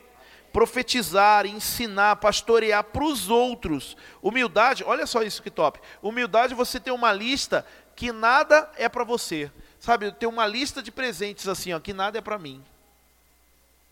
Pô, nada, não tem nada aí para você? Não tudo é para os outros, tudo é para servir os outros. Aí, ó, escuta, aí eu, eu vejo às vezes em, em coisas de rede social, ah, o tempo agora é eu cuidar de mim, o tempo agora é eu olhar para mim. Meu irmão, Jesus não é assim. Não é verdade? É autoajuda. Cara, ah, pastor, mas eu não vou cuidar de mim, meu irmão. Se nós não tivermos essa esse entendimento, nós não estamos crendo nas coisas espirituais, porque quando eu cuido de alguém, quando eu cuido de algo, Deus está cuidando de mim. Desde o dia que eu decidi, eu como pastor, meu irmão, desde o dia que eu decidi cuidar de pessoas, Deus tem cuidado da minha vida, da minha família. Deus tem cuidado dos meus filhos, Deus tem cuidado daquilo que é meu. E eu nunca cheguei e falei, ah, não, agora é tempo. Não, eu sempre entendi, cara. Sabe quando eu, eu às vezes achava que eu estava cuidando muito de mim. Mano, eu tô, tô cuidando dessas coisas aqui no trabalho, tô deixando um pouquinho as coisas espirituais de lado. Não, vou voltar. Eu entendia que eu tinha que voltar. Para quê? Para Deus cuidar mais de mim. Esse é a cabeça de uma comunidade espiritual. O que, que é comunidade espiritual? É a igreja de Jesus Cristo. Diga aleluia. Amém ou não amém? Amém? Diga glória a Deus. Olha só, tem. Vou ler só um trechinho aqui da página 87 do livro.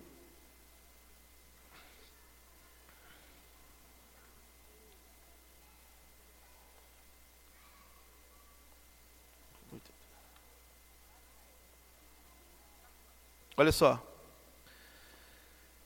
Página 87. Todos carregamos conosco alguns profundos bolsões de mágoa vividas, lembranças de momento doloroso em que nossa autoestima esteve a ponto de naufragar. Esses momentos nos ensinam a definir vida, como todas aquelas experiências que nos dão um senso de autoestima. Morte é tudo aquilo que destrói a autoestima. Com esses conceitos de vida e morte, bem e mal, vivemos para nós mesmos e a comunidade se arruína. Sabe quando a gente começa a olhar, ai, porque não, eu não estou olhando para dentro de mim. Ele fala que a comunidade se auto-arruína. Por quê? Porque a gente começa a olhar para dentro, só nós. Ah, não, meu irmão, para. Tira da cabeça de que o pastor Rodrigo não fala sobre a gente cuidar de nós mesmos. Você sabe que eu mando estudar, eu falo para você crescer, eu falo para você ser empreendedor, eu falo, eu falo isso demais, né? Pego, falo, ó, faz rede social para você alavancar seus negócios. Eu falo demais disso aí. Mas nós não, deixamos, não devemos deixar de cumprir o propósito principal. Amém ou não amém? Diga a segunda característica mansidão. Nós achamos cheios de direito e olhamos para os lados, vendo o quanto as pessoas nos devem. Sabe o que é mansidão, querido? É nós olharmos, ó, devemos andar como devedores, assim seremos mansos e viveremos na comunhão espiritual. A gente se acha muito cheio de direito, por isso que nós deixamos de ser, de viver mansidão.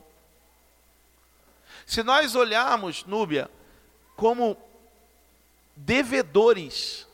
Eu sou um devedor, por quê? Porque Jesus Cristo pagou alto preço por mim, meu irmão. E é por isso que eu vivo a mansidão, por isso que eu vivo a paz dentro de mim. Eu não acho que as pessoas estão me fazendo mal. Sabia que a gente olha para alguém, ah, porque a Jaira me fez mal nisso daqui, que não sei o que lá. Não, eu não tenho que me achar como alguém que eu estou é, com direito. Eu tenho que me achar com alguém que deve. Ah, mas aconteceu isso contigo. Meu irmão, aconteceu isso comigo. Meu, eu era um devedor, eu sou um devedor até hoje. Tudo que Deus me dá, eu sou grato porque eu devo a Ele. Eu não tenho direitos, eu devo. Quem está entendendo aqui? Diga aleluia. Pastor, o que, que isso nos faz melhor? Nos faz melhor dentro da nossa comunidade, dentro da nossa igreja, um com o outro, na nossa casa. Quando eu estiver falando sobre isso, eu quero que você também leve para a sua família, eu quero que você leve para o seu trabalho. Imagina você vivendo dentro do seu trabalho, seria ótimo isso daí, irmão. Viagem, mergulhe nisso, mansidão. Três, ah, eu não estou lendo aqui, né, o versículo 2, ó. Sejam completamente humildes e dóceis, sejam pacientes, mansos, né? É, suportando. Três, terceira característica, suportando. O que, que é suportar? é ser suporte para o outro. Deus nos deu o dom para servirmos a plataforma para lançar o outro. Só viveremos essa maturidade de sucesso da nossa vida é, se nós entendermos, querido, que eu sirvo para alavancar as outras pessoas. Quem está entendendo? Isso é, meu irmão, a humildade, isso é ser manso, isso principalmente é suportar. A gente precisa colocar isso dentro de nós. Vamos suportar o outro. Como? No amor. Como que eu vou fazer isso? Como que eu vou alavancar o Will mais do que eu, mais do que eu quero para mim? Amando ele. Amando, amando, amando. Isso é igreja. A gente está perdendo a noção de igreja.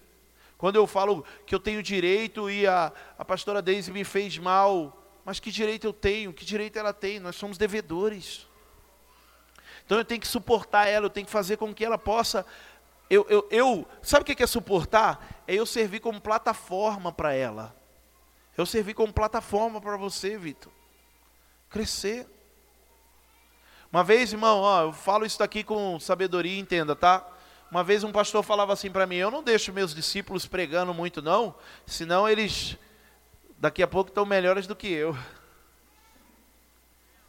Aí eu olhei assim e falei assim: Ó, ó, eu olhei e falei assim: Ué, mas esse não é o propósito? eu falei assim: Ué, mas esse não é o propósito? Fazer com que eles sejam melhores? Não é verdade? E não tem isso, gente? Não. Às vezes tem aqui dentro de nós, a gente vivendo isso. Olha para o teu irmão do teu lado, querido, e faça com que você seja uma plataforma para ele. E ó, independente de afinidade. Ah, não, eu sirvo de plataforma para o Kevin porque o Kevin é bom para mim. Mas eu não quero servir para você porque você nem orou por mim, viu? Você é metida. Viu, Duda? Não, não há afinidade, querido, entre o corpo de Cristo. Amor. Diga há amor. Olha isso daí. Cutuca o irmão na sua frente assim e fala assim: ó, não é afinidade. Fala assim, é amor. E quarta característica, unidade do Espírito. Olha só, o que nos faz ser um. Sabe o que, que nos faz ser um, irmão? Unidade do Espírito. Aqui, ó, versículo 3. Suportando uns aos outros com amor, façam todo o esforço para conservar a unidade do Espírito, pelo vínculo da paz. Efésios capítulo 4, versículo 3. A nossa aliança de unidade ela é baseada no Espírito. Se você não mergulhar, meu irmão, no Espírito, não há aliança não vai haver uma unidade verdadeira se nós não mergulharmos no Espírito. Nós precisamos colocar dentro de nós o entendimento de que somos realmente uma comunidade. Do que precisamos ser uma família. Pastor, quando não dá para ter unidade? Quando uma pessoa não tem unidade? Quando ela não nasceu de novo. Uma pessoa que ela não consegue ter unidade com outra, ela não nasceu de novo. Ela vai ter que nascer de novo. Ela tem que, vai ter que mergulhar no Espírito e nascer de novo. Quem está me entendendo, diga aleluia. É difícil? É difícil. Mas como o livro fala, mas vale a pena. Não pense que é fácil, irmão. Sabe, ó, olha para mim. Sabe muitos problemas talvez na, no teu trabalho tinha uma tinha uma moça na igreja, a gente nunca fala nome, né? Tinha uma moça na igreja que ela falava assim, ó, eu não sei o que acontece. Olha só, ela falava assim, eu não sei o que acontece. O trabalho que eu entro, as pessoas parecem que têm inveja de mim. As pessoas têm inveja de mim lá. Todo trabalho que eu entro tá, tem problema. Tem um problema, pastor problema era ela, né? Quem está entendendo? Está entendendo? Sabe, aí, na conversa, eu lembro, nós já até chegamos e falamos assim, mas será que talvez não seja você? Na boa, sim. Por quê? Porque às vezes a gente acha, irmão, que o problema daquilo ali são, é tudo à volta. Mas não, eu tenho que olhar para dentro de mim, eu, eu tenho que ser, a minha responsabilidade individual é ser família espiritual, é ser comunidade, aonde eu estiver. Por isso que eu estou falando, estou dando um exemplo do trabalho. Olha só, sabe qual que era o prejuízo dela? Ser mandada embora. Ser mandada embora o tempo todo, de qualquer trabalho. Aí talvez você tem trabalho, tem problema na no trabalho, você tem problema no trabalho, ou tem problema na família. Aí está vivendo dentro da igreja, encontra o mesmo problema. Aí a igreja é o problema. Pô, mas dentro de casa é a mesma coisa às vezes com as pessoas. Dentro do trabalho é a mesma coisa às vezes com as pessoas. Não é melhor olhar para dentro de si, começar a se ajustar? Ajustar. É o que eu estou fazendo, irmão. Isso aqui, ó, esse livro aqui, ó, começou a abrir minha mente. Eu falei, caramba, eu estou errando nisso. Eu estou errando nisso. Eu estou errando nisso. Eu estou errando nisso. Estou tudo errado. Tudo errado. Eu estou errando nisso. Vamos acertar. Eu falei, eu, vou, eu tenho que acertar.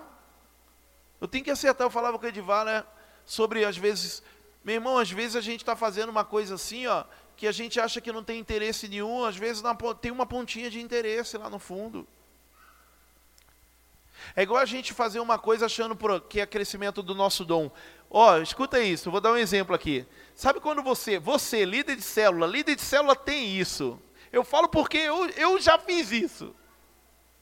Líder de célula, irmão, o Cauã começa a me contar um problema. Tipo uma situação, tal. Pastor, poxa, estou precisando, tal, e aconteceu isso comigo, tal, blá, blá. Aí eu escuto, escuto, escuto.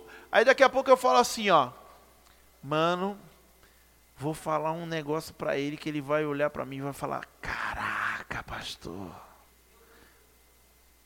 Aí eu vou e chego assim falo: Sabe qual é o problema, Cauã? O problema é porque você não tem relacionamento, o problema está dentro de você. Aí você olha e fala: Caraca, pastor, é isso mesmo. Aí eu, olha o meu pensamento: Mano, eu sou demais.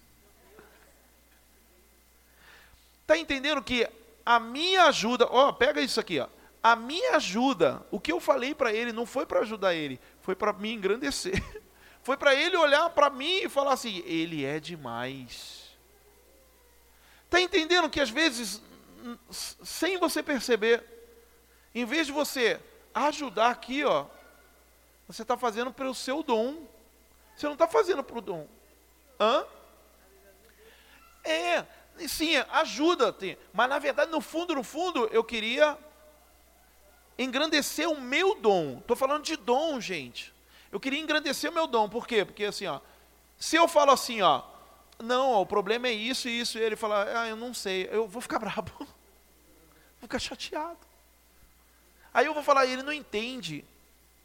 Estou falando que às vezes, querido, sem perceber, a gente está tá fazendo com que o nosso dom cresça e não estamos fazendo com que o dom das pessoas cresça.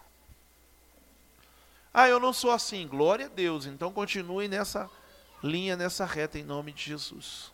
Quem entende, diga aleluia. Eu queria encerrar com uma coisa que eu contei até na igreja lá em São Paulo. O pessoal de São Paulo vai lembrar. É, um pastor, pastor Borges, Paulo Borges, pastor Paulo Borges, ele tinha um discípulo na igreja, escuta, ele tinha um discípulo na igreja, que era um discípulo top. Aí o discípulo chegou para ele e falou assim: Pastor, eu vou me mudar, estou me mudando agora, vou lá para o interior, tá, não sei o quê, e eu queria te pedir uma ajuda para eu achar uma igreja lá. Me direciona uma igreja que eu poderia ficar lá. O que, que você. Fala uma igreja top aí, uma igreja da hora. Aí sabe o que, que o pastor falou para ele? O pastor falou assim para ele assim, ó. É, procura pior procura a pior igreja lá. Aí ele falou: Como assim, pastor? Não entendi. Ele falou assim: Porque é a pior que está precisando de você. A igreja que está com um problema é a que está precisando de você. Porque às vezes a gente, querido, ai, eu olho assim e falo assim: a igreja está com um problema, não, eu tenho que sair. A família está com problema, eu tenho que sair. Não, o trabalho está com problema, não, eu tenho que sair. Não, eu tenho que fazer com que aquilo lá, se eu sou tão bom, eu tenho que fazer com que aquilo possa ser consertado. Não é verdade? Se fosse comigo, se esse discípulo viesse para mim, Fernanda, você, pastor, vou me mudar lá para para é, é, Araçariguama, né? Araçariguama? É, é. Quase. Mairink. Vou me mudar lá para Mairink. Me indica uma igreja top da hora. Eu ia falar, mano, eu vou olhar na internet, vou olhar uma da hora lá, mano, que tem tal, que tá cheiona, para você estar tá lá feliz. Eu ia fazer isso. Mas o pastor chegou e falou, hein, Lu? O pastor chegou e falou assim, ó, vai para pior.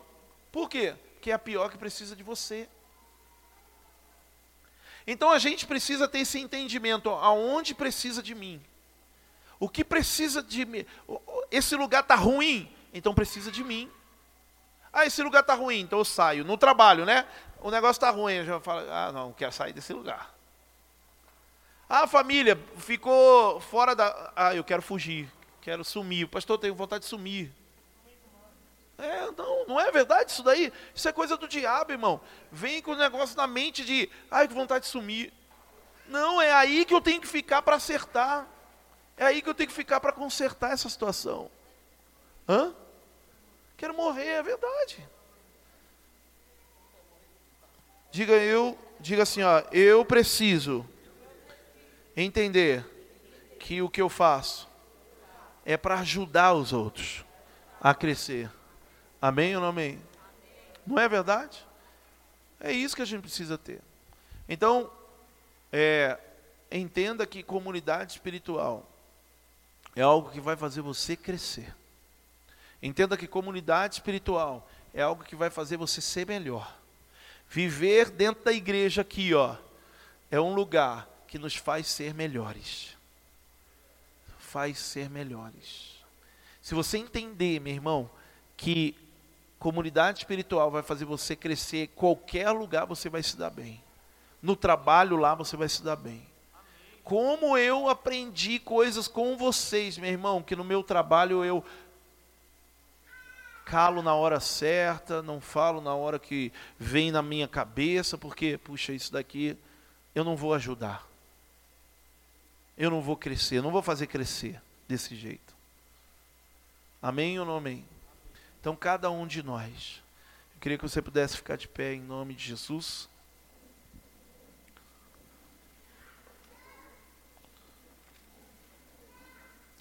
Diga assim comigo, diga humildade mansidão, suportando um ao outro, em unidade do espírito. É o que eu preciso ter. Em nome de Jesus. Amém ou não amém? Diga assim, ó. Diga assim, ó.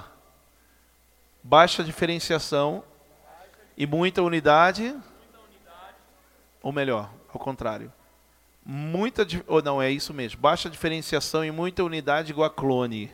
E clone não é filho. Amém? Presta atenção nisso porque a gente pode às vezes estar tá querendo formar um monte de pessoas igual. Não Will você não pode se vestir assim. Eu não me visto assim cara. Você tem que se vestir igual a mim. Por que você não está com bigode Cauã? Ele fala assim na verdade eu tô de na verdade, eu estou deixando crescer desde quando eu tinha três anos. Tava de bigode. Amém ou não amém? Vamos lá, gente? Vamos crescer nisso daí?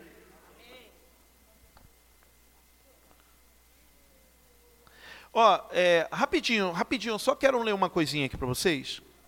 É, tem algumas perguntas, né? Que às vezes rola, que eu acho que é muito legal. Tem alguém que queira fazer alguma pergunta dentro disso que a gente falou? Né?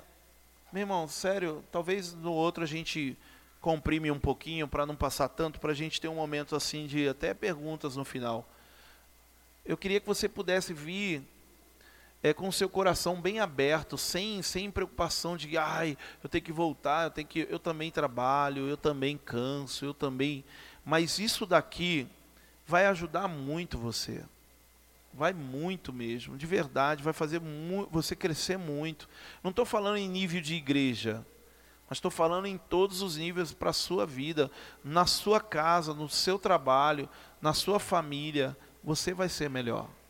Porque você vai entender coisas muito poderosas aqui, que Jesus nos ensina como ser. Amém? Então, às vezes a gente fala, ah, alguém que tem uma pergunta aí. Se você perguntar, eu te bato, que eu quero ir embora. Mas eu queria só ler umas perguntas que eu achei muito interessante. Presta atenção aqui, ó. Olha só. É, uma pessoa perguntou depois, desse, depois dessa aula. Tenho sentido que não faço mais parte da igreja onde frequento. Busco evangelizar, mas não tenho título de pastor. Devo buscar um novo lugar de comunhão? Aí a resposta até que, né, essa questão de pertencimento pode ser uma sensação da sua parte. Eu diria para você fazer um esforço a mais para se integrar para se integrar ao grupo. E uma das coisas que acontece é que um liderado chega com uma nova ideia, mas não está disposto a desenvolver as ideias que já existem. Para ganhar o coração do líder, comece a fazer o que já está em andamento na igreja. Isso é muito interessante, porque a pessoa falou assim: ah, eu apresento algumas coisas para o pastor, mas ele não, não quer fazer aquilo que eu dei ideia. Eu acho que eu não faço parte dessa igreja, é melhor eu procurar outro lugar. Aí, o, o pastor Douglas Gonçalves, ele fala assim, ele fala assim, talvez as coisas que estão tendo dentro da igreja você não quer fazer. E aí você quer chegar com uma coisa nova, porém já há algo que se faz lá, mas você não quer. E aí você chega com um novo. Então se proponha antes a fazer aquilo que já existe lá, para depois você vir com novas ideias. Então às vezes tem essas coisas, né, de ah não, puxa, tá, não faz. Então a gente precisa e o que ele falou, às vezes tem aquela coisa de ah eu não pertenço mais a essa igreja. Talvez seja uma sensação do momento, da fase que você está vivendo e a gente precisa tomar muito cuidado com isso. Existe uma forma de sermos uma igreja ideal? A igreja ideal é aquela que vive tudo o que está na palavra de Deus. Porém, essa igreja não existe no mundo de hoje. O que temos é um horizonte, é uma meta. O papel do líder é levar a igreja a estar cada vez mais perto desse lugar. Uma igreja que ama e serve o próximo. Nossa, isso aqui é legal. Né? Existe uma igreja ideal? A igreja ideal é aquela que faz, que cumpre o papel que é como Cristo. Ela existe? Existe? Hã? Não existe. Sabe por quê? Porque quando nós achamos aqui que nós somos perfeitos, vai entrar alguém imperfeito. Vai entrar alguém, querido, que foi evangelizado lá fora, cheio de problema, ele vai entrar. Igreja, ela nunca será a igreja ideal, a igreja perfeita. Então a gente tem que olhar que nós temos uma meta. Qual que é a nossa meta? Fazermos com que a nossa igreja ela busque a perfeição, vivendo em comunidade, pregando unidade, pregando amor, pregando um ajudando o outro. Quem entende isso, diga aleluia. Amém ou não amém? Aleluia. É, ó aqui, ó. Essa daqui, ó. Existe um limite na questão de servir as pessoas? O limite existe somente quando o outro não quer. Isso é top, não é? Não é? Ó. Existe um limite na questão de servir as pessoas? O limite existe somente quando o outro não quer. Nós devemos estar disponíveis, mas não podemos forçar portas. Além disso, você precisa observar se não está fazendo algo que a própria pessoa poderia fazer.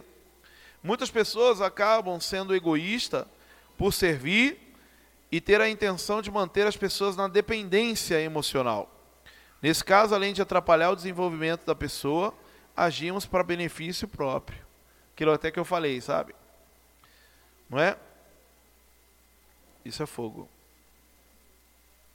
Aleluia. Amém ou não amém? Vamos lá.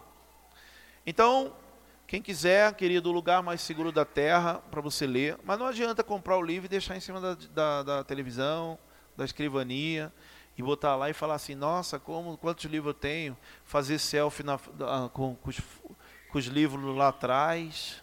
Não adianta. Não é? Eu já fiz um monte de selfie assim, irmão. Tem um monte de livro lá que eu nunca nem abri.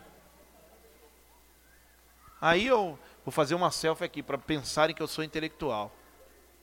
Não, meu. Ali não tem conhecimento nenhum parado e fechado. O conhecimento ele precisa estar dentro de você. Amém? Então leia, tá? Depois nós vamos entrar, tá? Ó, nós vamos entrar na próxima não na próxima aula. A próxima aula ainda fala sobre comunidade. Mas a próxima disciplina que nós vamos entrar é a cultura da, da paternidade. Ou melhor, a cultura da identidade que vai falar sobre paternidade, que vai falar sobre umas coisas muito legal. E um livro, caso você, ah, não, eu não quero ler esse livro não, vou ler o outro. Chama A Paternidade Bem Resolvida, do Fabiano Ribeiro. É um pastor da igreja da cidade. Muito top, relevante demais. Ele fala sobre paternidade bem resolvida. E é um livro muito top, muito 10 é, que nós vamos ler aí. Eu quero acabar isso daqui e mês que vem eu já quero estar tá lendo esse bem resolvido aí, essa paternidade bem resolvida, que é muito show. E eu já ouvi muito falar nele, nunca tinha ido atrás e agora vamos vou mergulhar nele. Amém? Pode colocar um louvor aí, filhão, por favor? Pastor, o que, que nós vamos orar? Eu quero que isso apenas não seja uma aula para você, tá? É, ela tem os moldes aqui de aula para a gente entender e aprender, mas eu não quero que apenas seja uma aula para você, mas quero que seja um meio de cura, de que você possa ser, ser tocado pelo Espírito para entender isso.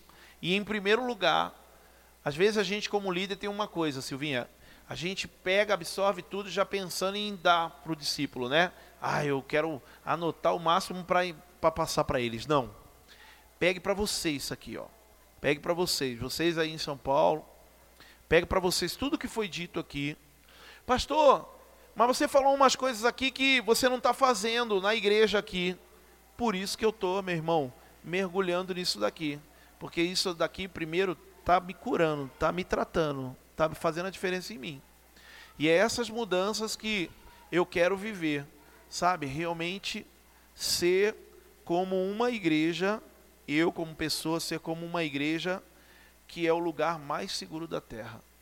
Quero que as pessoas olhem para mim como, como pastor, como líder, como irmão, e sinta na minha, no meu relacionamento com ela que ela está no lugar mais seguro da terra, que é estar em comunhão comigo. Amém? Isso é top.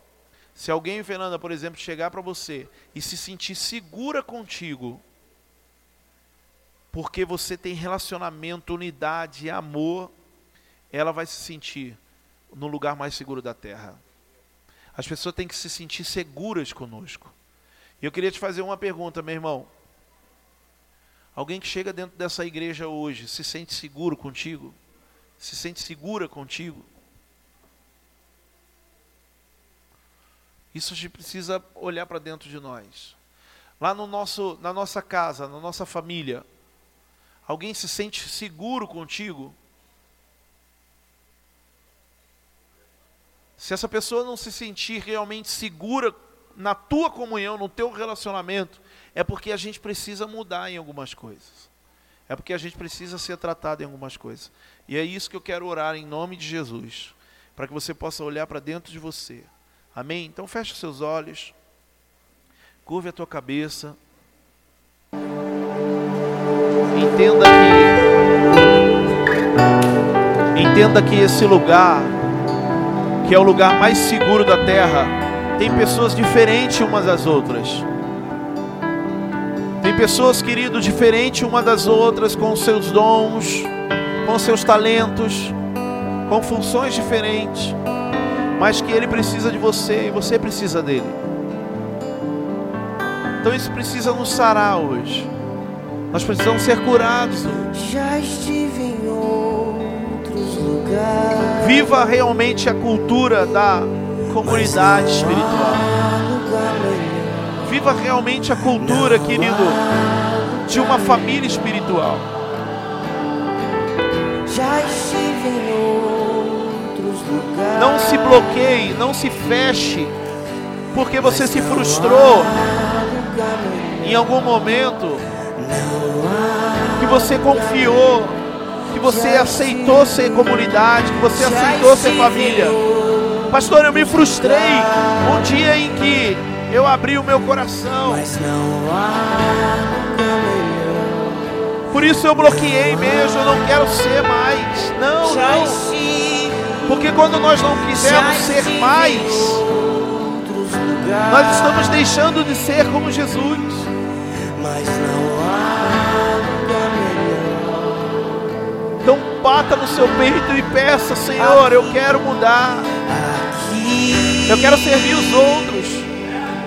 Aqui, Sinta que você precisa servir os na outros. mesa do banquete. Ei, Na mesa do banquete.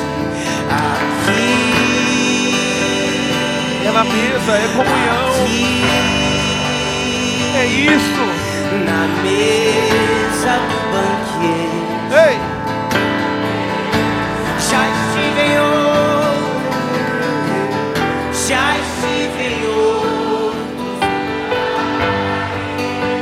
nós precisamos sentar na mesa, querido. Não para ser servido, mas para servir.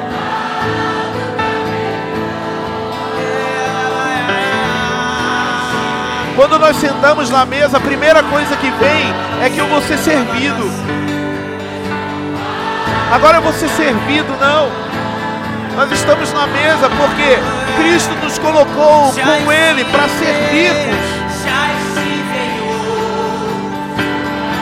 Deixa essa unção curar, deixa essa unção tratar você. Deixa essa unção entrar em você. aqui, aqui, aqui. Na mesa, Na mesa do banquete, na mesa. Ei!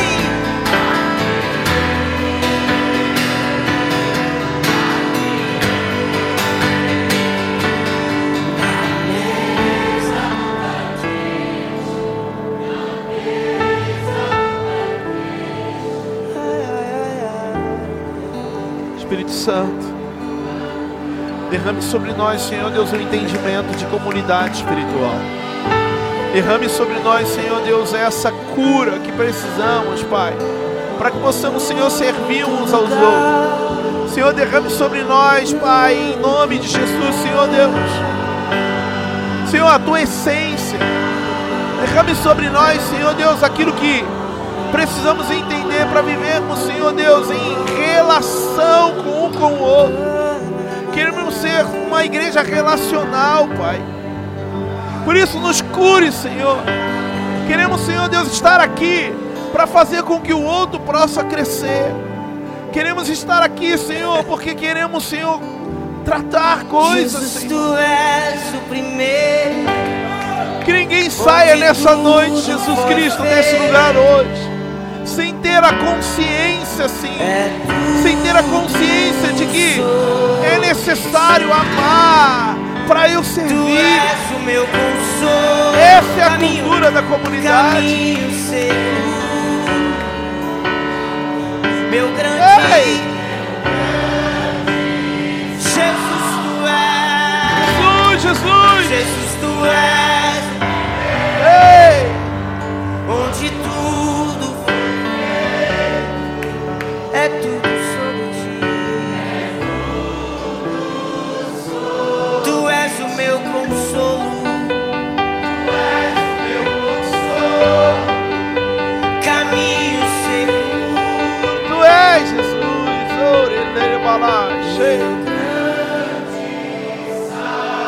Outro.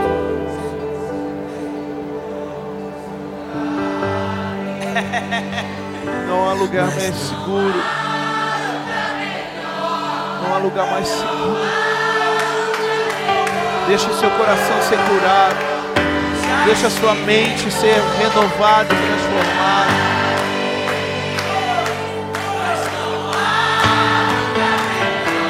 Vire as cadeiras hoje. Vire as cadeiras hoje. Vamos virar as cadeiras como igreja. Vamos virar as cadeiras e ter relacionamento um com o outro. Vamos virar as cadeiras, querido, e curar o nosso relacionamento uns com os outros. Sem acharmos que temos direitos e direitos e direitos. Mas achar, Senhor, achar que temos, que somos devedores. Levante suas mãos. Vamos só as vozes aqui. Devedores. Em nome de Jesus. Cura-nos. Trata-nos. Limpa-nos. Direcione-nos. Eu já estive. Em nome de Jesus. Queria que você pudesse pegar na na mão do seu irmão, do seu lado.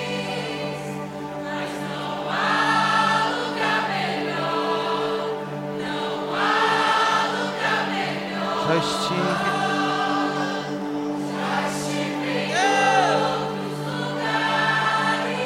Queria que você pudesse levantar a mão dele assim.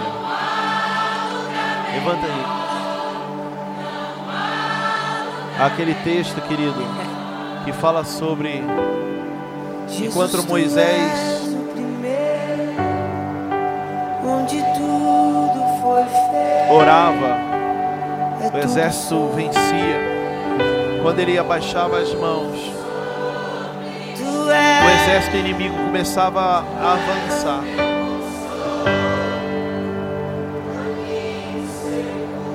E a palavra fala que Arão e Ur pegam sobre as mãos de Moisés e levantam e começam ali a erguer, suportando.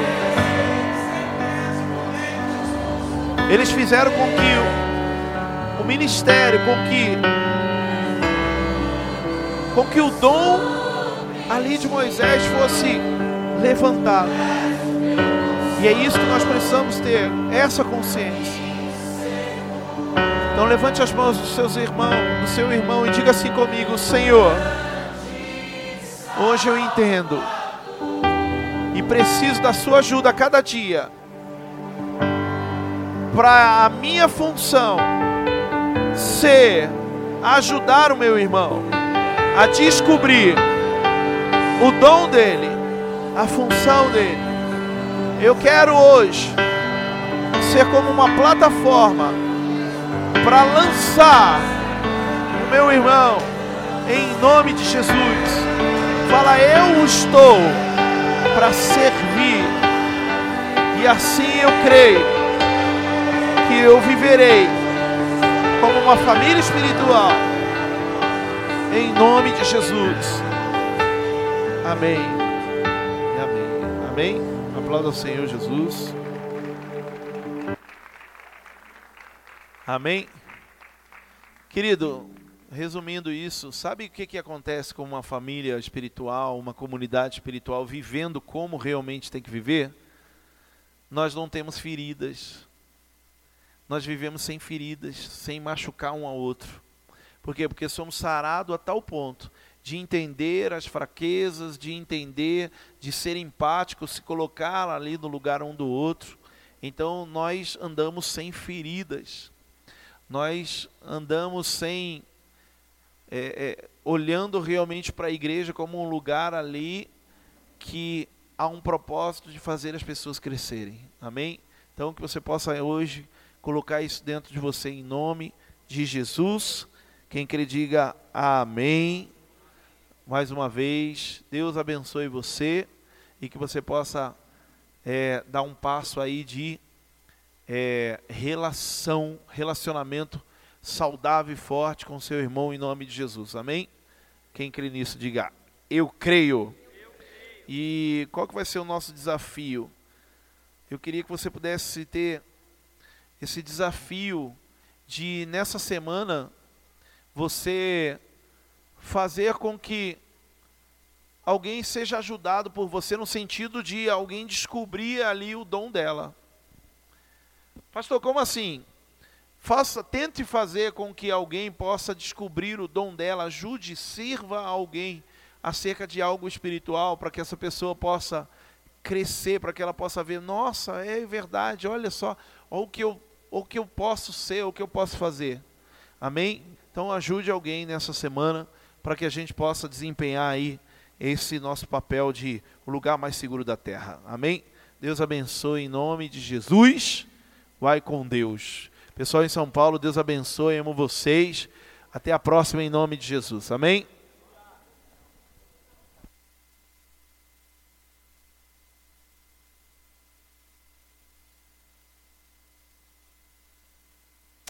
Pessoal, na última, depois nós vamos marcar uma data, mais ou menos aí, daqui umas três semanas, para a gente ter uma resenha do livro, tá? Resenha do livro para a gente falar sobre o que nós vimos aí dentro do livro. Vai ser legal.